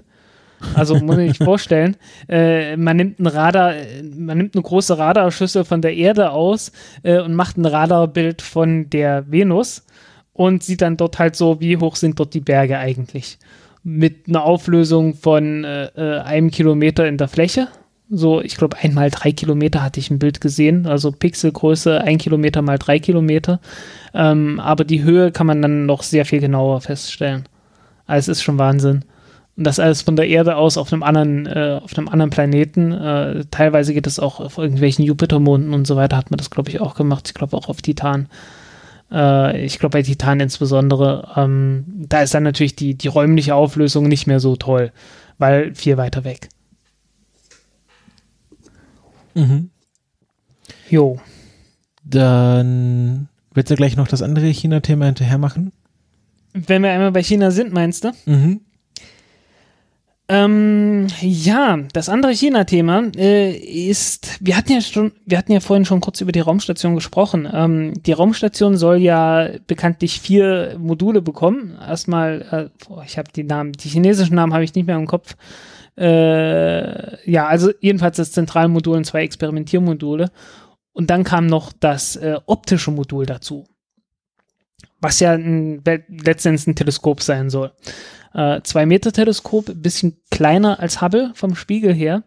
Und äh, es findet oder es fand vor kurzem der, die Generalversammlung der Internationalen Astronomischen Union statt. Und äh, da wurden dann ein paar Details vorgestellt zu diesem, äh, zu diesem Weltraumteleskop. Ja, und äh, seitdem wissen wir, wozu das Ding gut sein soll. Und zwar, das chinesische Teleskop ähm, soll äh, letzten Endes zur Kartografie dienen. Also, äh, wie heißt immer so schön, eine Himmelsdurchmusterung machen. Ähm, Himmelsdurchmusterungen gibt es seit halben Ewigkeiten. Da, da purzeln dann immer so riesengroße, so riesengroße ähm, Sternenkataloge raus. Also was wie Gaia macht. Sowas ähnlich, sowas wie Gaia macht, äh, nur was Gaia macht, ist halt, äh, äh, Gaia kann halt nicht wirklich so, hat keine so hohe Auflösung und kann auch nicht so lange belichten und äh, ist von daher von der Empfindlichkeit her sehr begrenzt. Ähm, und die machen das halt mit relativ hoher Empfindlichkeit, äh, kriegen aber nicht gleich die, nicht die, die gleiche Genauigkeit. Äh, nicht die gleiche Genauigkeit von der Position her. Ähm, haben aber eine ziemlich hohe Auflösung. Ähm, ja, messen dann halt praktisch die Helligkeit der Sterne äh, in verschiedenen äh, Frequenzbändern. Also man nimmt einfach einen Filter, hält den äh, in den Strahlengang und dann kommt halt bloß noch Licht von einem bestimmten Wellenlängenbereich äh, praktisch durch. Und äh, dann wird praktisch die Helligkeit in sechs oder sieben äh, Bändern gemessen. Und äh, das kann man irgendwann ausmessen, äh, irgendwie auswerten, gucken, äh, was für eine Art von Stern ist das und so weiter. Äh, was halt so typisch ist, das ist äh, ganz simples, basales Zeugs, aber ähm, braucht man halt. Und äh, das können die dann halt mit diesem 2-Meter-Teleskop besser machen, als äh, das bisher jemals gemacht wurde. Ähm, zurzeit ist das Beste die Sloan Digital Survey. Die äh, läuft seit 2000 oder so, ähm, wird im Wesentlichen aber äh, von Nordamerika gemacht, so heißen umfasst nicht ganz alles. Also es gibt ein paar, es gibt ein paar Ecken vom Südsternhimmel, die äh, da einfach nicht erfasst werden, weil wird halt von Arizona aus gemacht, wo ein zweieinhalb Meter Teleskop einfach rumsteht und äh, halt äh, Aufnahmen vom Himmel macht und dann halt so den Himmel durchmustert. Große Überraschung.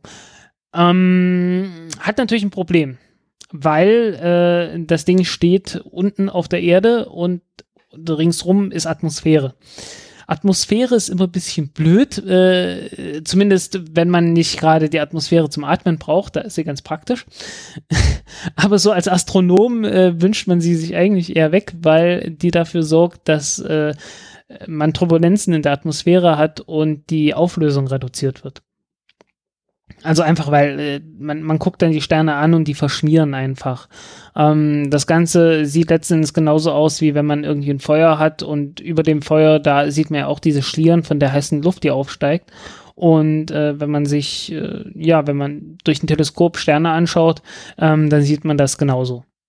Also äh, gerade, also umso höher aufgelöst man, man die Bilder macht, äh, umso besser die Optik eigentlich ist, umso mehr sieht man davon äh, von diesen, von diesen Schlieren und äh, ja, man nennt es dann schlechtes Seeing halt. Und äh, ja, dann ist halt die ganze tolle Auflösung, die man theoretisch hätte mit so einem großen Spiegel, auch mit einem zweieinhalb Meter Teleskop, ist dann echt beim Teufel.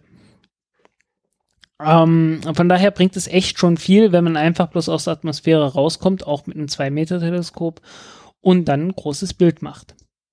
Natürlich gibt es Techniken, mit denen man das ausgleichen kann. Äh, Very Large Telescope und so weiter waren da so die, die Pioniere mehr oder weniger, dass man äh, praktisch großes 8-Meter-Teleskop hat und äh, die Unruhe der Luft ausgleicht, indem man mit einem Laser in den Himmel äh, schießt, sozusagen, einen künstlichen Stern erzeugt. Es geht auch mit echten Sternen, aber man hat nicht immer einen echten Stern gerade greifbar, der an der richtigen Stelle steht und praktisch die Luftunruhe analysiert, äh, indem man sich diesen künstlichen Stern anguckt und auf welche Weise der gerade in diesem Moment äh, verschoben wird oder verzerrt wird und dann äh, hat man einen Motor. Also man hat erstmal einen Computer, der das auswertet und man hat einen äh, Spiegel, der deformierbar ist.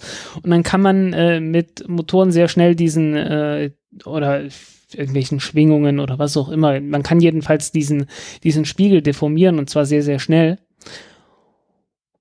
Und äh, praktisch die, die Deformierung, die man praktisch durch die Luft hat, ausgleichen.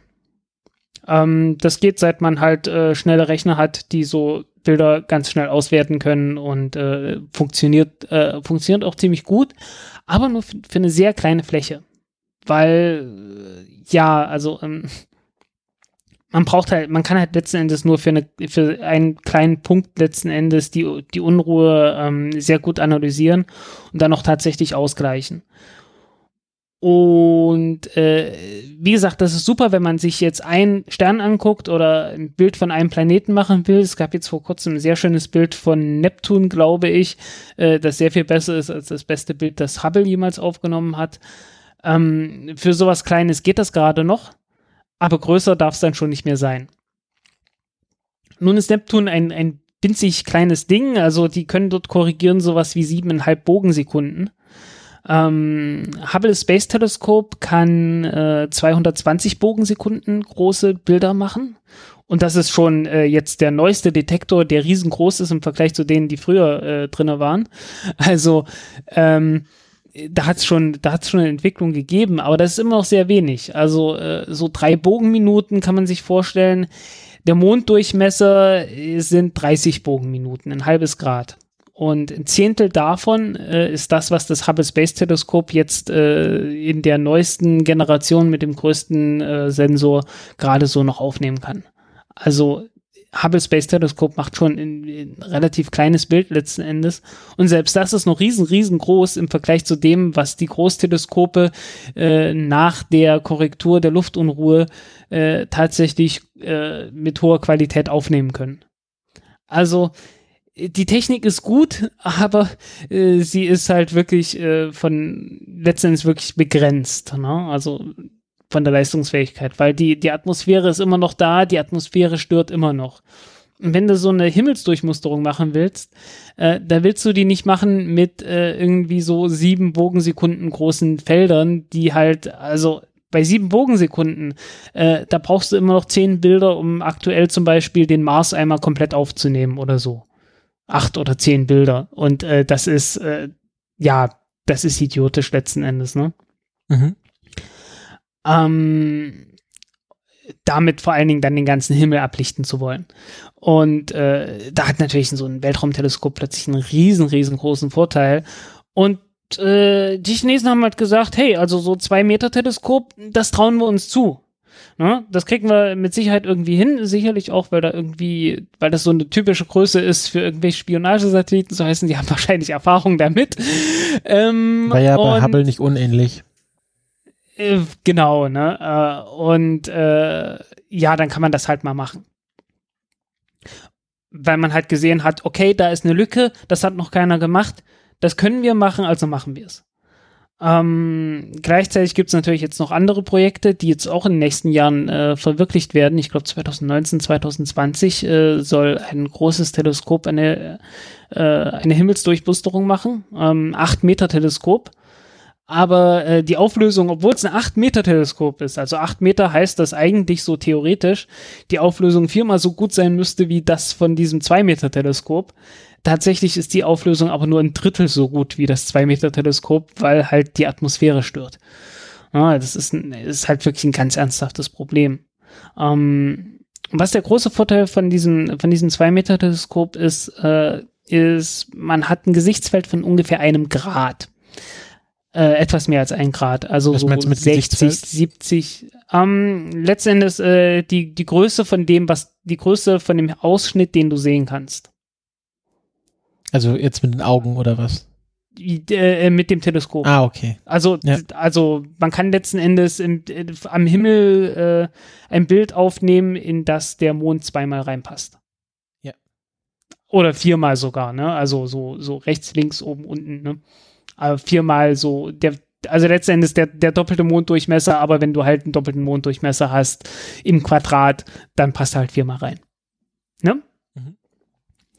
Und äh, das ist halt schon mal, das ist schon mal eine Ansage. Damit kann man dann tatsächlich mal den Himmel durchmustern. Man braucht immer noch ein paar 10.000 Aufnahmen, aber das geht halt. Ne? Und äh, die Chinesen wollen ungefähr 70 Prozent der Zeit damit zubringen, äh, mit diesem Teleskop den Himmel zu durchmustern.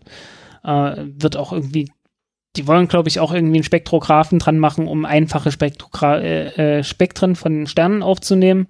Aber die haben dann keinen äh, keinen Spalt. Also was ist ein Spektrum von einem, von einem Stern? Also äh, man kann ja mit einem Prisma oder einem Beugungsgitter oder sowas das Licht von einem Stern aufspalten in die einzelnen Farben und dann gucken, äh, gibt es da irgendwelche Linien, irgendwelche Emissionslinien äh, oder irgendwelche Absorptionslinien, also wo einfach Licht von einer ganz bestimmten Wellenlänge ähm, absorbiert wird oder halt äh, ja ausgestrahlt wird von einem Stern oder von einem Körper oder irgend sowas. Ähm, und normalerweise macht man das so, dass man dann alles andere Licht, was ringsrum ist, ausblendet damit man wirklich bloß das hat und sehr gutes Signal bekommt. Ähm, aber so einen Spalt werden die natürlich nicht dabei haben, wenn die den ganzen, wenn die den ganzen Himmel durchmustern wollen, dann werden die ja nicht fertig, wenn die dann immer wieder alles mögliche ausblenden. Ähm, und nehmen dann einfach bloß äh, das ganze Feld auf und äh, verzerren praktisch dann jeden einzelnen Stern zu einer Linie. Und diese Linie ist dann halt das Spektrum. Mhm die werden sich dann auch irgendwie alle überlappen und so weiter und dann muss man sich dann äh, muss man sich dann ausdenken, wie kommen wir dann an unsere Daten noch ran und so weiter. Es ist alles nicht so furchtbar praktisch, aber es ist besser als nichts. Ne? Ähm, man will halt eine Übersicht haben. Und äh, irgendwie noch 20 Prozent der Zeit wollen sie benutzen für irgendwas anderes. Äh, so was wie, wie Hubble Deep Field zum Beispiel gemacht hat. Also einmal weil einen schwarzen Fleck sich ganz lange anschauen, bis man was sieht. Genau, das wollen die auch an ein paar Flecken machen. Ähm, und äh, dieses Deep Field wird riesig sein. Also äh, das sind dann so zweieinhalb, zweieinhalb Gigapixel. äh, während Hubble sind irgendwie, ich weiß nicht, 16 Megapixel oder so. Oh je. ja, ja, also über 100 Mal so groß. Mhm, das wird spannend. Ja, Und ja, das soll dann an der hoch. neuen chinesischen Raumstation hängen. Ähm, nee weil äh, man, wer mitgerechnet hat, 70 Prozent äh, Himmelsdurchmusterung, 20 Prozent für Rest, bleiben 10 Prozent übrig und die 10 Prozent sind halt für Wartungsarbeiten zu, äh, gedacht und das wird die Zeit sein, an der dieses Modul dann tatsächlich mal an der, an der Raumstation hängt. Äh, während der normalen Beobachtung wird das Modul einfach abgekoppelt und fliegt dann frei im, äh, im Orbit rum.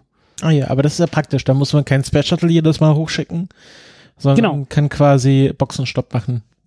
Genau. Äh, hatten wir, glaube ich, auch beim letzten Mal. Ja, das hatten wir schon oft. Aber ich finde das immer wieder, das, das, wir hatten die ganze Geschichte schon. Wir hatten auch schon das Radio, äh, das Radioteleskop schon, Genau, ja. ich glaube, bei Bau, Baubeginn oder solche Sachen mal drüber geredet. Aber ich finde das Ja, das spannend. kann sein. Hm. die Chinesen haben da sich wirklich eine schöne Sache ausgedacht, die nicht so abwegig, also klar, äh, dieses Deep Space Gateway ist auch eine spannende Geschichte, aber was die Chinesen gerade machen, das klingt so alles so machbar und das ist trotzdem irgendwie spannend. Ja, äh, gerade weil es halt machbar ist, ne? ähm, hatte jetzt vor kurzem eine Geschichte gehabt, die, die erscheint dann demnächst auf Golem, aber nicht von mir, ich sollte die bloß gegenlesen. Äh, einfach von Elektrozug, der Talent 3. Also hier die Regionalexpresse sind ja immer so Talent und Talent 2 und sowas. Von welchem, Re Äh, also von wo reden wir jetzt? Deutschland, China? Äh, Ostdeutschland. Achso, okay. Also ich glaube auch Westdeutschland, aber ich, ich kenne es halt so von meiner Ecke. Mhm. Äh, ich kann mich an den Talent vor allen Dingen deshalb erinnern, weil äh, die hatten am Anfang so ein paar, so noch ein paar Kinderkrankheiten und irgendwann mal hatte es noch im April oder Ende März hat es dann sogar noch geschneit gehabt und plötzlich hatten die Riesenprobleme mit den Stromabnehmern gehabt und äh, haben keinen Strom mehr gehabt und äh, ja, es war halt scheiß kalt, ne?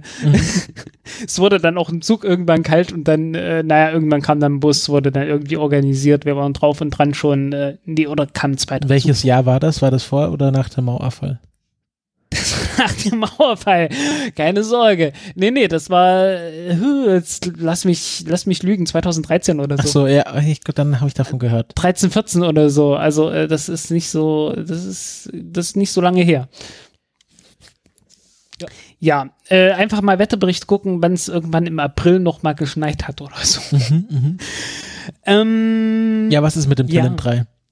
Äh, ganz einfach, da hat man jetzt äh, ein paar Batterien oben drauf gepackt, damit das Ding auch fahren kann, wo kein Strom ist. Ist eigentlich ganz simpel, ne? Was hat das jetzt mit den Chinesen zu tun? Äh, weil das eine, weil das eine sehr pragmatische Lösung ist. Ach so, okay. Äh, Ja. Im Gegensatz zu irgendwie so Zeugs wie, ja, wir haben ja ein Brennstoff, äh, ein, ein, ein, äh, nicht Brennstoffzellen. Äh, nee, doch heißt so, ne?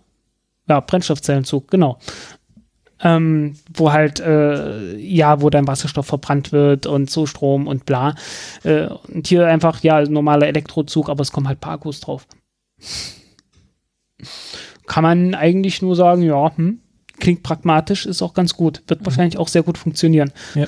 Ähm, und ich, ich mag sowas einfach. Also äh, es, es gibt halt in der Geschichte dann immer wieder so, so Geschichten von eigentlich ganz simplen Dingen, die einfach äh, sehr pragmatische Lösungen sind und dann äh, meistens die größten Änderungen hervorbringen, auch wenn sie eigentlich erstmal gar nichts Besonderes sind. Diese Raumstation, das wird dann Tiangong 3 oder wird ihn. Tiang, ich glaube, die heißt, äh, die wird überall bloß als äh, CSS äh, bezeichnet, äh, Chinese Space Station. Ja, aber die werden ja noch einen richtigen Namen geben, oder? Kann sein. Äh, vielleicht tatsächlich wieder Tiangong. Äh, wann ist da, wann ist da der Start oder so. angesetzt? Äh, die soll, glaube ich, von 2020 bis 2022 aufgebaut werden und 2024 soll das Teleskop dazukommen. Mhm. Ähm, Also- Verzerrung plus minus. Äh, die warten sowieso zurzeit darauf, dass die, dass die Lange Marsch 5 Rakete äh, wieder fliegt.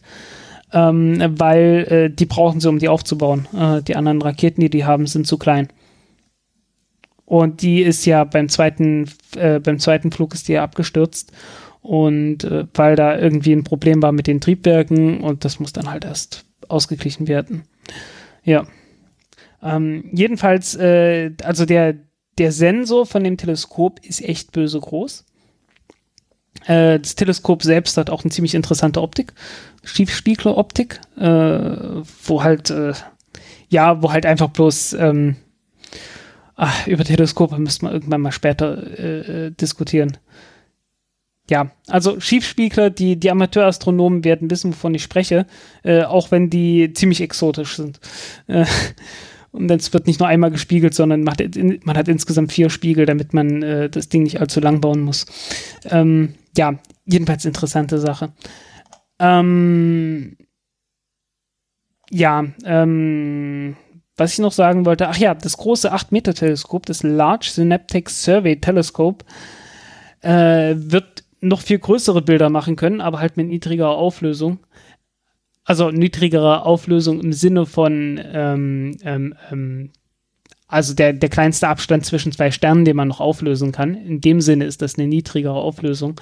Aber die Auflösung von den Bildern werden ähnlich groß sein. Also die werden sogar drei, dreieinhalb Gigapixel haben. Ähm, was aber daran liegt, dass die Pixel einfach, einfach etwas größer sind. Dadurch hat man dann auch einen größeren Ausschnitt vom Himmel, den man mit einem Mal äh, fotografieren kann. Und äh, ich sag mal so, diese drei Grad, die, da, die die dann äh, fotografieren wollen, mit einem Mal, das ist schon der Wahnsinn. Also äh, so drei Grad, das, das ist was, äh, das kriegt man wirklich eigentlich äh, so als, als Otto-Normalverbraucher wirklich bloß so mit, mit einem kleinen Teleskop hin, so 400 Meter, Bre- 400 Millimeter Brennweite oder sowas, was wir da immer hatten. Äh, Kleinbildformat, also was heutzutage als Vollformatsensor durchgeht. Ähm, ich, hab, ich war ja früher mal äh, Amateurastronom und habe da äh, mit Chemie, also mit Kleinbildfilm äh, äh, fotografiert und da waren es so Größenordnungen, die man halt echt bloß hatte mit äh, sehr merkwürdigen Optiken, äh, dass man da so einen Bildausschnitt noch bekommt. Also letzten Endes schon kein Teleskop mehr, sondern da hat man eher so was wie ein Teleobjektiv genommen, um, um das noch zu kriegen. Äh, und das dann halt nicht mit einem Teleobjektiv von der Kamera zu machen, sondern mit einem verdammten 8-Meter-Teleskop. Äh, wie gesagt, das ist schon der Wahnsinn, sowas, äh, sowas hinzukriegen. Ähm, ja. Äh, insofern war ich dann doch sehr froh darüber, äh, dass ich dieses, äh, dass mir dieses Teleskop dann irgendwie nochmal untergekommen ist, weil ich fand das halt cool. Ähm, ja, was man mit so einem Weltraumteleskop auch noch machen kann, äh, man kann UV-Licht äh, abbilden. Äh, weil wir haben ja eine Ozonschicht. Äh, selbst wenn die Ozonschicht weg wäre, wäre immer noch störendes Zeugs. Also das UV-Licht kommt ja äh, keinesfalls ungestört durch die Atmosphäre nach unten zu uns. Und man hat praktisch keine Chance, das von der Erde aus irgendwelches UV-Licht von Sternen aufzunehmen. Dazu muss man wirklich raus. Mhm. Und ja, das geht dann halt damit. Das ist ja eine perfekte Überleitung. Ähm, fast perfekt. Ich wollte noch ganz kurz anmelden. Ah, An, danke ich wollte noch kurz anmerken, äh, dass die Chinesen auch noch ein 4-Meter-Teleskop, äh, also schon den Spiegel von einem 4-Meter-Weltraumteleskop äh, haben, der dann auch tatsächlich äh, irgendwann mal, das dann wahrscheinlich irgendwann mal angekündigt und gebaut wird, aber die haben es halt bloß gezeigt als Bild. Und äh, wie gesagt, das kann dann auch UV-Licht äh, anschauen. Mhm. So. Bist du Und fertig? jetzt du. Ja, jetzt du. Sehr schön, genau. Ähm, ich habe äh, mein, mein größeres Thema für diese Folge ist äh, Aeolos. Das ist zum einen der äh, griechische Gott der Winde, aber zum anderen auch eine neue äh, Erdbeobachtungsmission der ESA. Ähm, Aeolos wurde am 23. August gestartet auf einer Vega-Rakete. Die zwölfte Mission der Vega-Rakete war das. Wird, äh, ja, wurde. Ne? War, hast gesagt, wird am, also Ah, als, als, als, Äh, wir, wurde, als würden nein, wir das wurde. früher aufnehmen. wurde am Nein, 23. August. Genau, äh, Ist schon. wir haben den 28. Genau, genau. Ähm.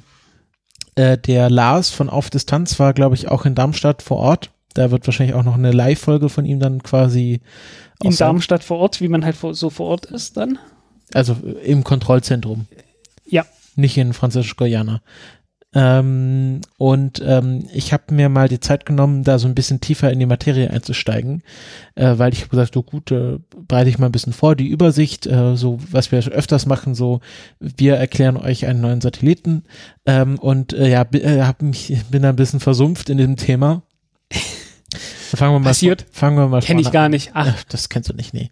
Ähm, fangen wir vorne an. Richtig heißt die Mission Atmospheric Dynamics Mission Aeolos, also ähm, atmosphärische Dynamiken Mission Aeolos, äh, gebaut von Airbus Defence and Space.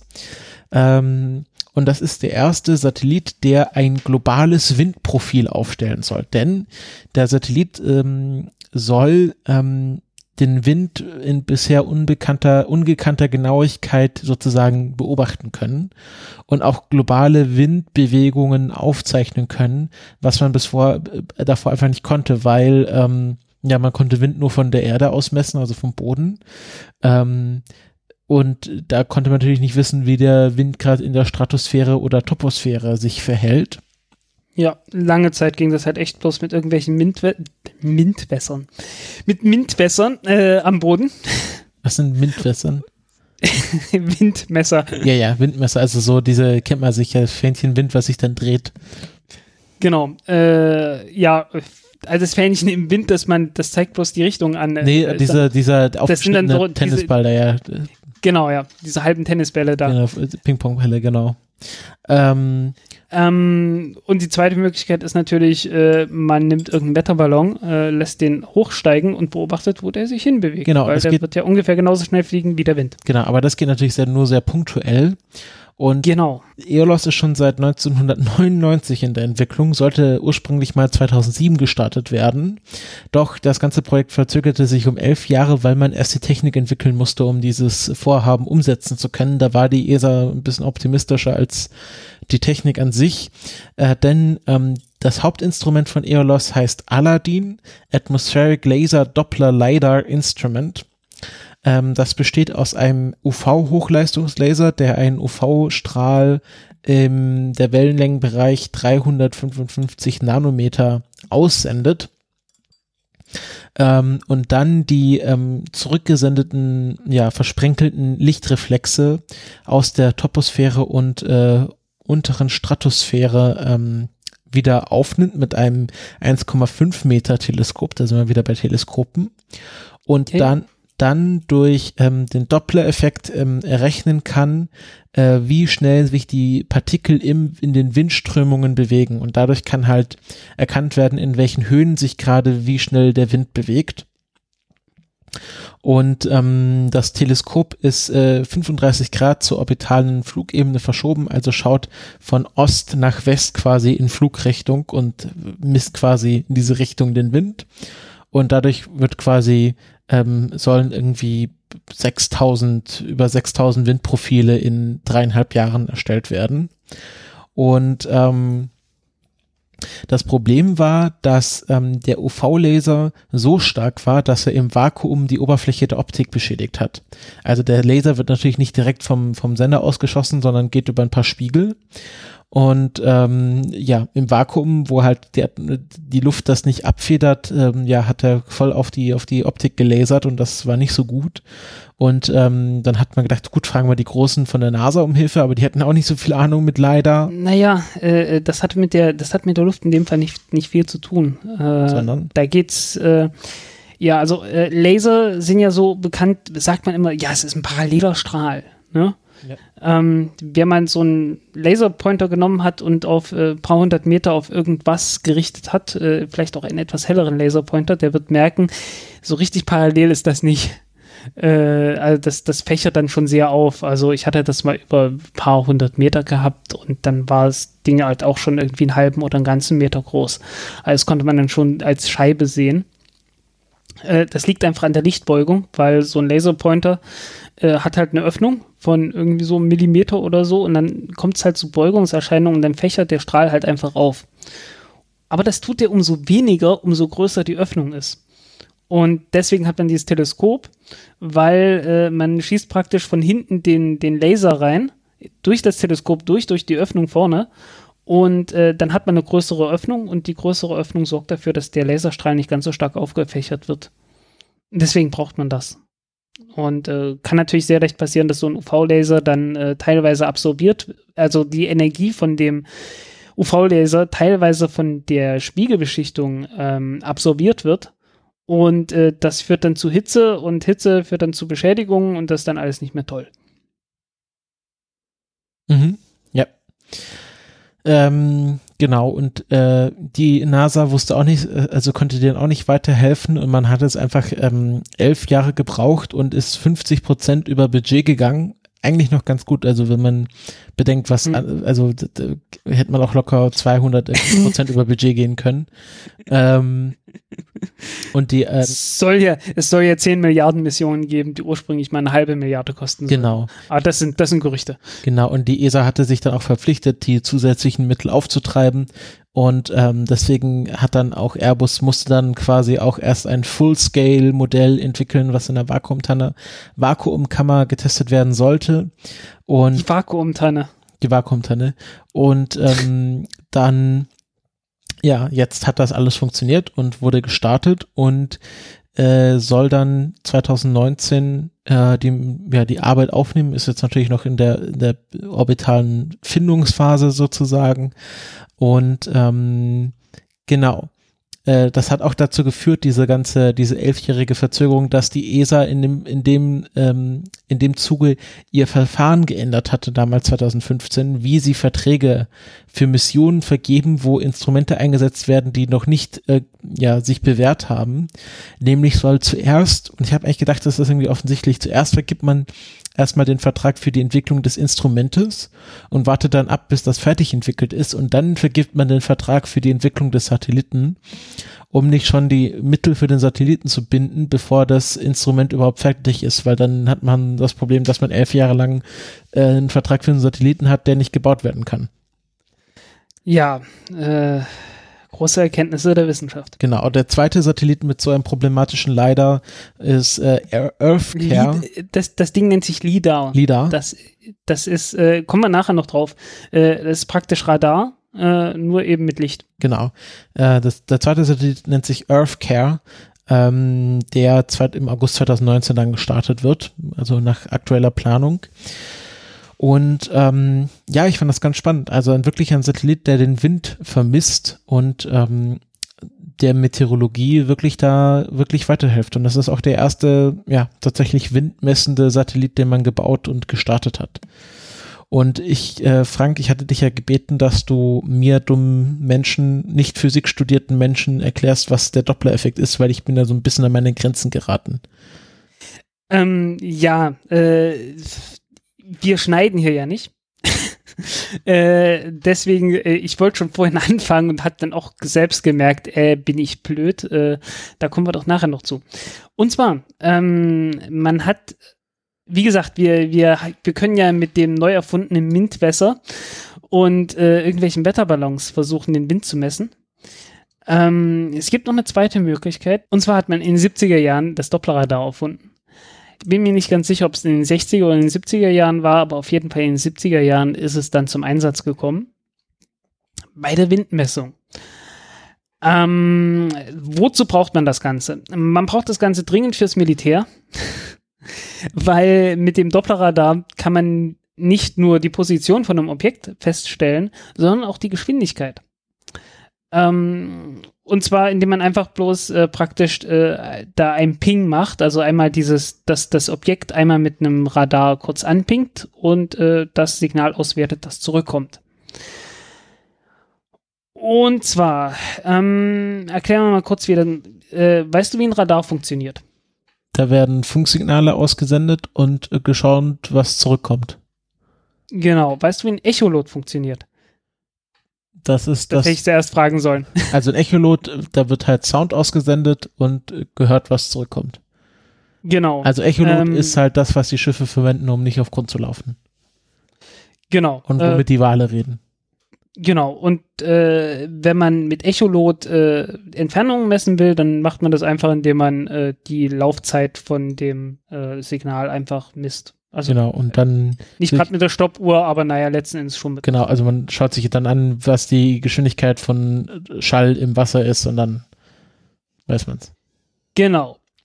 Andere Frage, dir ist doch ganz bestimmt schon mal aufgefallen, äh, wenn irgend so ein Auto mit Sirene auf dich zukommt und dann wieder wegfährt, äh, das macht dann erstmal la lü la lü lü lü lü, ne? Genau. Irgend sowas. Ja. Ne? Ähm, das ist der Doppler-Effekt. Das geht übrigens auf einen, das ist übrigens ein Name. Also äh, Doppler hat überhaupt nichts mit Doppelung oder sonst irgendwas zu tun, sondern der Typ hieß so. Ja. Der den entdeckt hat. Ja, aber was, was ist das jetzt genau, was dieses, Ta- diese, diese, diese Soundverzerrung macht? Ähm, das ist die Geschwindigkeit. Äh, also einfach bloß, einfach bloß, ähm, okay. Ton ist eine Frequenz. Mhm. Und äh, du hast etwas, das eine bestimmte Frequenz auch sendet. Äh, so, also könntest das machen, indem du einfach bloß irgendwie Klicks machst, ne?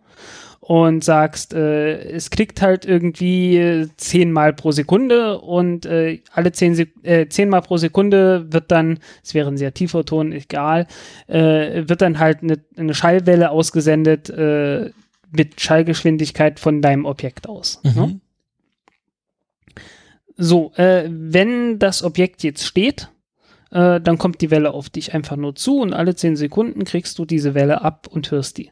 Ja, es macht alle 10 Sekunden Map. Äh, äh, äh, 10 Mal pro Sekunde, Ja, egal. ja, rum. genau. Also bei 10 Hertz kommt das 10 mal die Sekunde an. genau. So, aber die bewegt sich halt mit endlicher Geschwindigkeit. Mhm. Ne? Also nicht furchtbar, also, ja, nicht furchtbar schnell, schon ziemlich schnell. Ist aber naja, Schallgeschwindigkeit? Wie viel bisschen, ne? ist es? 300 Meter? 300, was ist das na, nochmal? 1000 Kilometer pro Stunde ungefähr, 1000 Kilometer pro, ja. sage ich immer so. Ja. Das 1000, grob. 1200, Ja. je nachdem, wo du bist. Mache eins halt.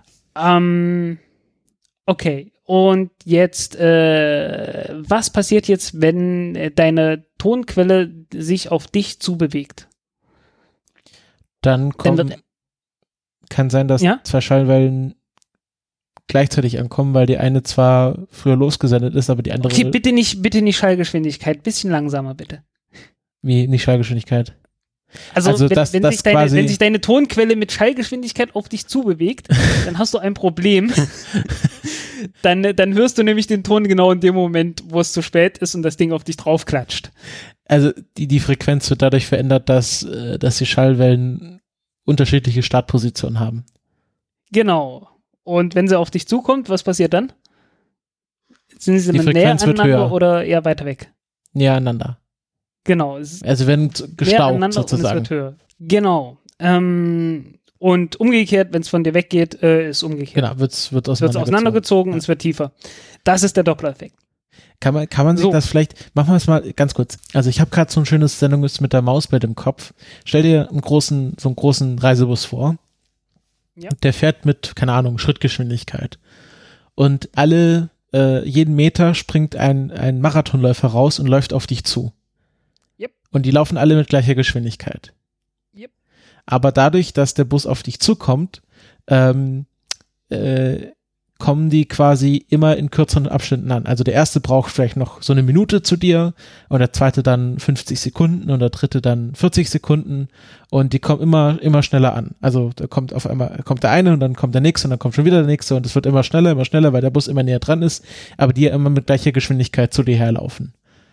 Und wenn der Bus dann Genau. vorbeifährt, dann brauchen sie halt immer länger, weil sie immer eine weitere Strecke zurücklegen müssen. Okay, gut. Und jetzt machen wir das Ganze mit den gleichen Marathonläufern, die aber, aber folgende, folgende Änderung. Äh, der Marathonläufer läuft von dir aus los Ja. zum Bus, Ja. klatscht ab Ja. und rennt wieder zurück. Genau. So, äh, und das ist Dopplerradar. Du musst dann bloß die, die Zeiten auswerten. Genau. Also du, du, du, äh, was du misst, ist praktisch einmal die Zeit, die der Läufer braucht, äh, um zu dem Bus hinzukommen und wieder zurückzukommen. und die daraus rechnest Differenz. du deine, genau, daraus rechnest du erstmal aus der Differenz die, die Entfernung ab. Und dann beim nächsten Läufer, also der Zeitunterschied, was die zwei Läufer brauchten, daraus kannst du dann die Geschwindigkeit des Busses ableiten. Genau. Ah ja, genau. Und das passiert jetzt mit äh, ein, ein Leader, macht das quasi, die, muss sich vorstellen, die Marathonläufer laufen mit Lichtgeschwindigkeit. Genau. Richtig. Genau, also das ist ein sehr schneller Marathon dann. Ähm, Genau.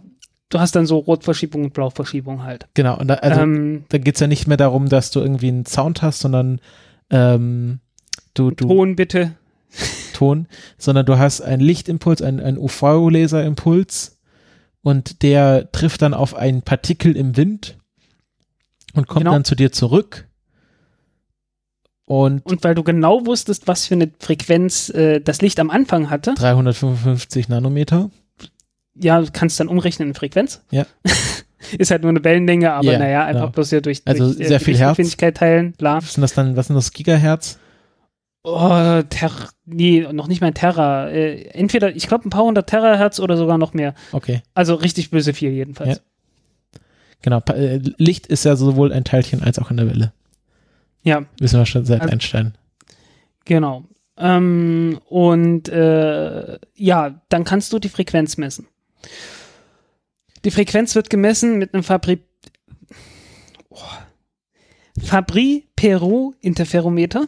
Mhm. Ähm, und äh, also Interferometer, damit kann man dann halt letzten Endes äh, sehr gut Unterschiede zwischen bestimmten Frequenzen messen. Äh, beziehungsweise in dem Fall auch tatsächlich äh, äh, die Frequenz ganz genau. Ähm, letztendlich halt auch eine Wellenlänge. Ähm, und mit Wellenlängen muss man dann reden, weil äh, Fabry-Peru Fabry-Peru Interferometer funktionieren so, ähm, dass man zwei, zwei Spiegel letzten Endes hat. Und zwischen die Spiegel passt äh, immer nur eine bestimmte Wellenlänge dazwischen. Einfach von der Entfernung her. Beziehungsweise äh, es passt nicht unbedingt nur eine ganz bestimmte äh, äh, Wellenlänge dazwischen, aber immer nur eine ganz zahlige Zahl von Wellenlängen. Also 10 oder so. Also werden mehr als 10 sein, aber naja, irgend sowas, ne? Sag mal genau 100 oder genau 101 oder genau 102, aber äh, nicht 100,3 oder so. Mhm. Ne? Und okay, das ist jetzt auch keine 100% exakte Wissenschaft, aber äh, letztendlich, was du machst, ist, äh, du lässt das Licht einfach zwischen diesen beiden Spiegeln hin und her reflektieren. Und äh, weil die ständig hin und her reflektiert werden, löschen sich bestimmte Wellenlängen aus. Und nur die, nur die ganzzahligen bleiben übrig sozusagen. Mhm. Nur die ganzzahligen können, durch, können am Ende durchkommen. Durch den Spiegel. Mhm. Und äh, ja, dann kann man halt damit messen, äh, welche Wellenlänge kommt da gerade an. Weil man einfach sagen kann, naja, okay, die daneben ist es schon mal nicht. Ne? Und damit kann man dann äh, ziemlich gut feststellen, äh, welche, äh, mit welcher Wellenlänge kommt das gerade an, wie schnell ist das jetzt gerade. Ähm, ich habe keine Ahnung, weil, also die Auflösung, schreiben sie, glaube ich, ist 2 Gigahertz. Also auf 2 Gigahertz genau kann man es bestimmen. Äh, das Interferometer hat irgendwie so Abstände von 5 Gigahertz. Also so in der Größenordnung bewegt sich das dann. Also man kann es dann irgendwie ja, ich weiß nicht, auf welche, auf welche Geschwindigkeit glaub, sich das äh, genau bezieht. Man kann sich das besser vorstellen und sagt, die Auflösung sind 50 Kilometer. Also die können die Windgeschwindigkeit immer so 50 Kilometer Segmenten bestimmen. Nicht unbedingt, ja, ich weiß halt nicht, wie, wie, mit welchen Segmenten, welchen Segmenten das genau entspricht. Ne? Ob das jetzt ein Kilometer pro Stunde ist oder ob das 50 Kilometer pro, pro Stunde sind. Na, 50, das, das wäre nicht sehr nützlich. Ne? Nee, also oder quasi ob das auf fünf Kilometer pro Stunde nee, sind. Es geht hier auf, irgend sowas halt, um die Länge ne? quasi der Messung. Also wir können sagen, in diesem 50, also der, der fliegt ja in eine Richtung, hat er quasi eine Flugbahn und wenn man diese Flugbahn in 50 Kilometer Segmente unterteilt, dann kann man immer pro ein 50 Kilometer Segment sagen, in diesem 50 Kilometer Segment ist der Wind so und so schnell in der Troposphäre und in der Stratosphäre. Ja, letzten Endes schon, ja. Ja. Genau das. Ähm, ja, und das wird man dann halt machen. Also alles mit, mit Doppler-Effekt, äh, den wir jetzt mit Marathonläufern erklärt haben. Genau. Sehr schön, das habe ich auch noch nie gemacht. Ja, schreibe ich, schreibe ich gleich äh, dem, dem Christoph, also dem meinem Namensvetter sozusagen bei der Sendung. Ja, ja, ja, ja. Genau, und dann, dann wenn, wenn ihr Die das bei der Sendung noch. mit der Maus seht, dann wisst ihr das, von, von, wem, von wem die das haben. genau. Ja, Vakuumtanne und Mintwasser. Nee, ich würde ich würd sagen, wir senden nennen die Folge die Sendung mit dem Doppler-Effekt. ja. Nein, aber äh, äh, die Sendung heute. Der ist dann äh, Marco. Vaku, ich, es, es, wird, es wird immer schlimmer. Marco um. Nee, das schneide ich raus. Ich, ich, ich, ich, ich finde, die Folge sollte irgendwie so Marathon-Doppler-Effekt oder ähm, Marathon, Marathon mit Lichtgeschwindigkeit. Ja, oder halt der Damm, der Teich, Hurz. Auch nicht schlecht. Ja, also wir haben da, wir haben da viel Auswahl, diese Folge. Ähm, Viel Auswahl. Viel Versprecher vor allen Dingen. Genau. Das war, Äh. das war Eolos und jetzt hast du noch einen kurzen Hörtipp für Leute, die jetzt nach dieser Folge noch nicht genug haben. Ja, äh, ich weiß gar nicht, ob da mehr oder weniger Versprecher drin waren. Ähm, methodisch inkorrekt hat in Folge 125 ähm, gesprochen mit äh, dem Team von der Uni Duisburg, äh, weil ähm, ähm, die haben ja beide in Duisburg an der Uni studiert und haben dann ein Interview gekriegt mit einem Exper mit nein ein, ein Interview mit dem Team hinter einem Experiment auf der ISS namens Arise, äh, was äh, ich glaube, der, der Witz an Arise war, dass das Akronym kein Akronym ist. Das heißt einfach bloß so oder so, das Experiment. Ja wie bei Eolos. Ist ja, ist auch War das so? Ich weiß es nicht mehr. Oder war es bei Aeolus? Egal. Ähm, jedenfalls äh, geht es da um äh, ein Experiment, bei dem man die Entstehung der, die Planetenentstehung etwas genauer untersuchen möchte. Äh, weil man hat, man hat immer das Problem, ähm, im Sonnensystem äh, muss, müssen alle, ja, im Sonnensystem müssen alle Planeten irgendwie aus Staub entstanden sein. Und ähm, es ist ziemlich klar, okay, wenn man Staub hat und man hat irgendwo einen Klumpen drin, äh, der halbwegs irgendwie ein bisschen Gravitation ist, dann wird der Staub äh, angezogen per Gravitation und dann wächst dieser Klumpen und wird immer größer und irgendwann hat man Planeten. Super, alles klar, kein Problem, Problem gelöst. Wir wissen, wie, das, wie die Planeten entstanden sind. Simple Sache. Alle sterben. Ja, ne? Ja. Ähm, also keine weiteren Fragen? Ja, schon, weil wie entstand der Klumpen? Das ist die ganz große Frage. Ähm, äh, man wusste halt, okay, aus kleinem Staub, äh, wenn zwei Staubart wenn zwei Staubpartikel zusammenkommen, ähm, dann hat man eine gute Chance, dass die haften können aneinander. Das äh, klappt super. Ähm, wenn dann noch ein Staubpartikel kommt, dann wird das noch größer. Klappt auch super. Äh, also äh, Problem gelöst? Nicht ganz. Es gibt irgendwann den Punkt, an dem, äh, in dem man halt Klumpen hat, äh, die so groß sind, dass sie aufeinander knallen können und nicht mehr aneinander haften bleiben. Und man brauchte irgendwie eine ganz bestimmte Größe, die man erstmal überwinden muss, äh, ab der dann, ab der dann äh, andere Effekte dann äh, praktisch übernehmen und das Ganze weiter wachsen kann. Und man hat da immer mal so eine Lücke drin dazwischen. Und äh, man sucht jetzt halt, äh, wodurch wird diese Lücke erklärt, also welche Effekte spielen da eine Rolle, äh, dass da größere Teile dann doch noch zusammenhaften können. Und einer dieser Effekte möglicherweise ist äh, die, irgendwelche elektrostatischen Aufladungen und genau diese Effekte sollen bei Arise, äh, soweit ich das mir, soweit ich das noch in Erinnerung habe, untersucht werden. Mhm. Und äh, hört euch das Interview an, das haben die sehr gut gemacht bei Methodisch Inkorrekt. Äh, ich glaube, die meisten, die uns zuhören, hören sowieso schon Methodisch ja. Inkorrekt, von daher äh, nicht Perlen vor die Säue, aber, aber Eulen nach Athen. Ich habe mir immer früher gedacht, das heißt Säulen nach Athen tragen. Das hätte nämlich auch gepasst, weil die haben ja auch schon genug Säulen. Säulen nach Athen, hm, ja. Äh, auf Englisch ist es übrigens Carrying Colts to Sheffield. Was nicht? Newcastle? Cool. Oh, scheiße. Sheffield oder Newcastle? Ich weiß es nicht. Äh, es kann sein, äh, es, es, kann durchaus sein, dass es eigentlich Newcastle ist, äh, aber ich habe das mit Sheffield gelernt. Newcastle war es, ja. Ja, okay. Ähm, okay. Hintergrundgeschichte. Übrigens, äh, Hintergrundgeschichte dazu äh, in Roter Mars, glaube ich, gibt es äh, eine Stadt namens namens Sheffield auf dem auf dem Mars halt und irgendwie kam es dann zu dem Spruch. Frank, äh, du hast wahrscheinlich, du hast wahrscheinlich die, die Tom Scott Folge schon geschaut, aber Frank, weißt du, wo der einzige Ort in Großbritannien auf der, also in, in, auf der Insel Großbritannien war, Ach, wo Öl gefunden wo. wurde? Ja, oh. Äh, oh. Nee, Sherwood Forest. Jetzt? Ach so, stimmt, genau, Nottingham. Ja, genau. ja, ja, ja, ich erinnere mich jetzt, ja. Also, vielleicht hatte, vielleicht hätte einfach äh, Robin Hood einfach nach Öl graben müssen ähm, und hätte damit äh, reich werden können und die, quasi den Leuten das zurückgeben können. Tja. Aber wahrscheinlich hätte er keinen Abnehmer für diese äh, schwarze Pampe gefunden. Ach so, wegen Notting nee, Nottingham, äh, nee, wie kamst du jetzt drauf? Das wegen wegen äh, England-Content und dann äh, komme ich ja mal automatisch zu Tom Scott.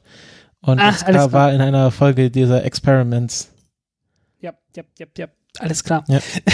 Ich fragte mich gerade, Moment, wie kommt der da hin? Ja, ist es nicht Sheffield? Ist doch hier in äh, York, wo, wo er herkommt, oder? Ja, äh, Yorkshire. Yorkshire, genau. Yorkshire, Yorkshire, Yorkshire. Technical Difficulties. Ja, scha schaut alle Tom Scott, das ist der, das ist der britischste YouTuber, den man, den man sehen kann. Ja, also Technical Difficulties, äh, ja. sehr, sehr unterhaltsam. Ja, hast du schon die letzte Folge äh, äh, äh Mit geschaut? Sicherheit. Das, äh, das war das Experiment, äh, bei dem sie versucht haben, neue, neue Showformate genau. als Show, das, das Finden neuer Showformate als Show durchzuführen. Und sie meinen, das machen wir nie wieder. War aber sehr lustig. Ja, durchaus. Genau. Ähm, ja, also wie gesagt, äh, sehr, sehr britisch und äh, sehr viel Yorkshire-Akzent, weil die irgendwie aus der Ecke kommen. Ja, die kommen irgendwie aus, alle aus Yorkshire und äh, die haben auch alle irgendwie gemeinsam studiert und haben dort Studentenradio gemacht und daraus ist halt die, die Gruppe Technical Difficulties entstanden, die immer so Panel-Shows in der Küche machen äh, und dann irgendwann für Live-Publikum. Das ist äh, sehr lustig. Es ist sehr britisch, aber sehr lustig. Ja, genau. Okay.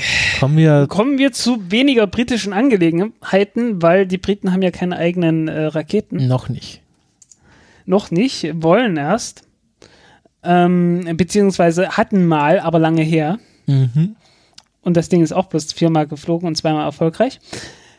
Folglich, äh, bis zum nächsten Mal äh, werden folgende Raketen starten. Äh, angekündigt hat sich Telstar 18 Vantage, äh, nachdem die 19 schon gestartet ist äh, und sich vorgedrängelt hat, kommt jetzt noch die 18. Am 8. 9. September mit einer Falcon 9 Rakete äh, zu bescheidenen Zeiten, namentlich halb sechs, früh halb sechs unsere Zeit. Äh, aber das, das Fenster geht irgendwie vier Stunden lang. Aber naja, meistens sind sie ja dann doch pünktlich heutzutage. Mhm. Ja, Falcon, äh, SpaceX hatte irgendwie Sommerurlaub. War sehr ruhig. Ja. Dann genau. kommt am 10. September aus Japan die H2B mit HTV7. Ähm, 23.32 Uhr unserer Zeit. Ähm, HTV ist, ähm, ah, das ist hier äh, Space Station Delivery. Genau. Die, die genau. fliegen noch. Das wusste ich gar nicht. Ja, die fliegen noch. Also äh, das HTV schon, das ATV Ah nicht. ja, genau. Also Nicht zu verwechseln. genau, HTV äh, 7 und äh, ja, du, du machst weiter. Ähm, oh ja, hey, äh, aber ich glaube, das, das kommt dann schon, also ihr werdet, wir werden uns bei der nächsten Ausgabe über die Delta 2 Rakete nochmal unterhalten. Die in den Ruhestand gehen wird.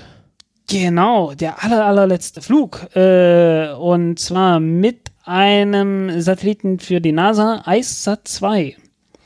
Äh, was damals übrigens gestartet wurde mit einem Kontrakt über drei Starts der, über die letzten drei Starts der Delta 2 Rakete, die zusammen 430 Millionen US-Dollar gekostet haben. Also drei Starts, äh, jeweils irgendwie boah, viel Geld.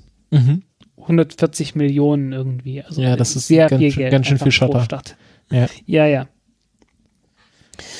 Und zum und zu allerletzt, Genau. äh, weil also irgendwie 18. September, Nee, nee, 18. nee, du hast was September, übersprungen. Ja, 5, nö, ne? Nee, 15. September.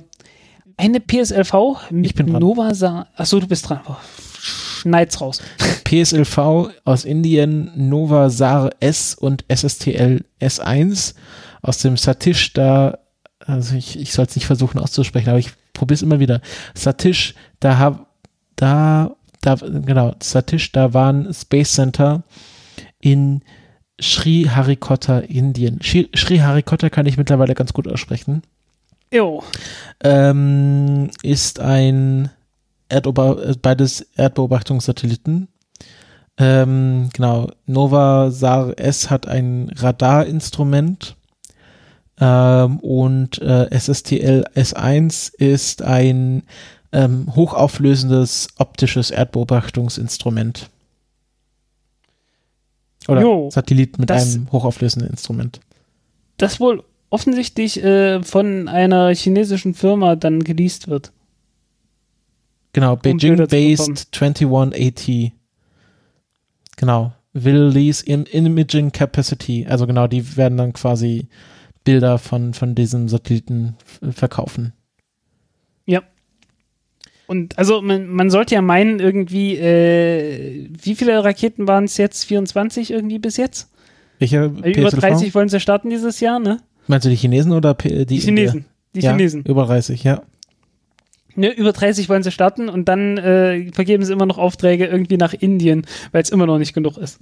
ja. Wahnsinn. China ist, ist gerade die Raumfahrtnation schlechthin, würde ich mal so sagen. Ja, ja, mausert sich, ne? Mhm.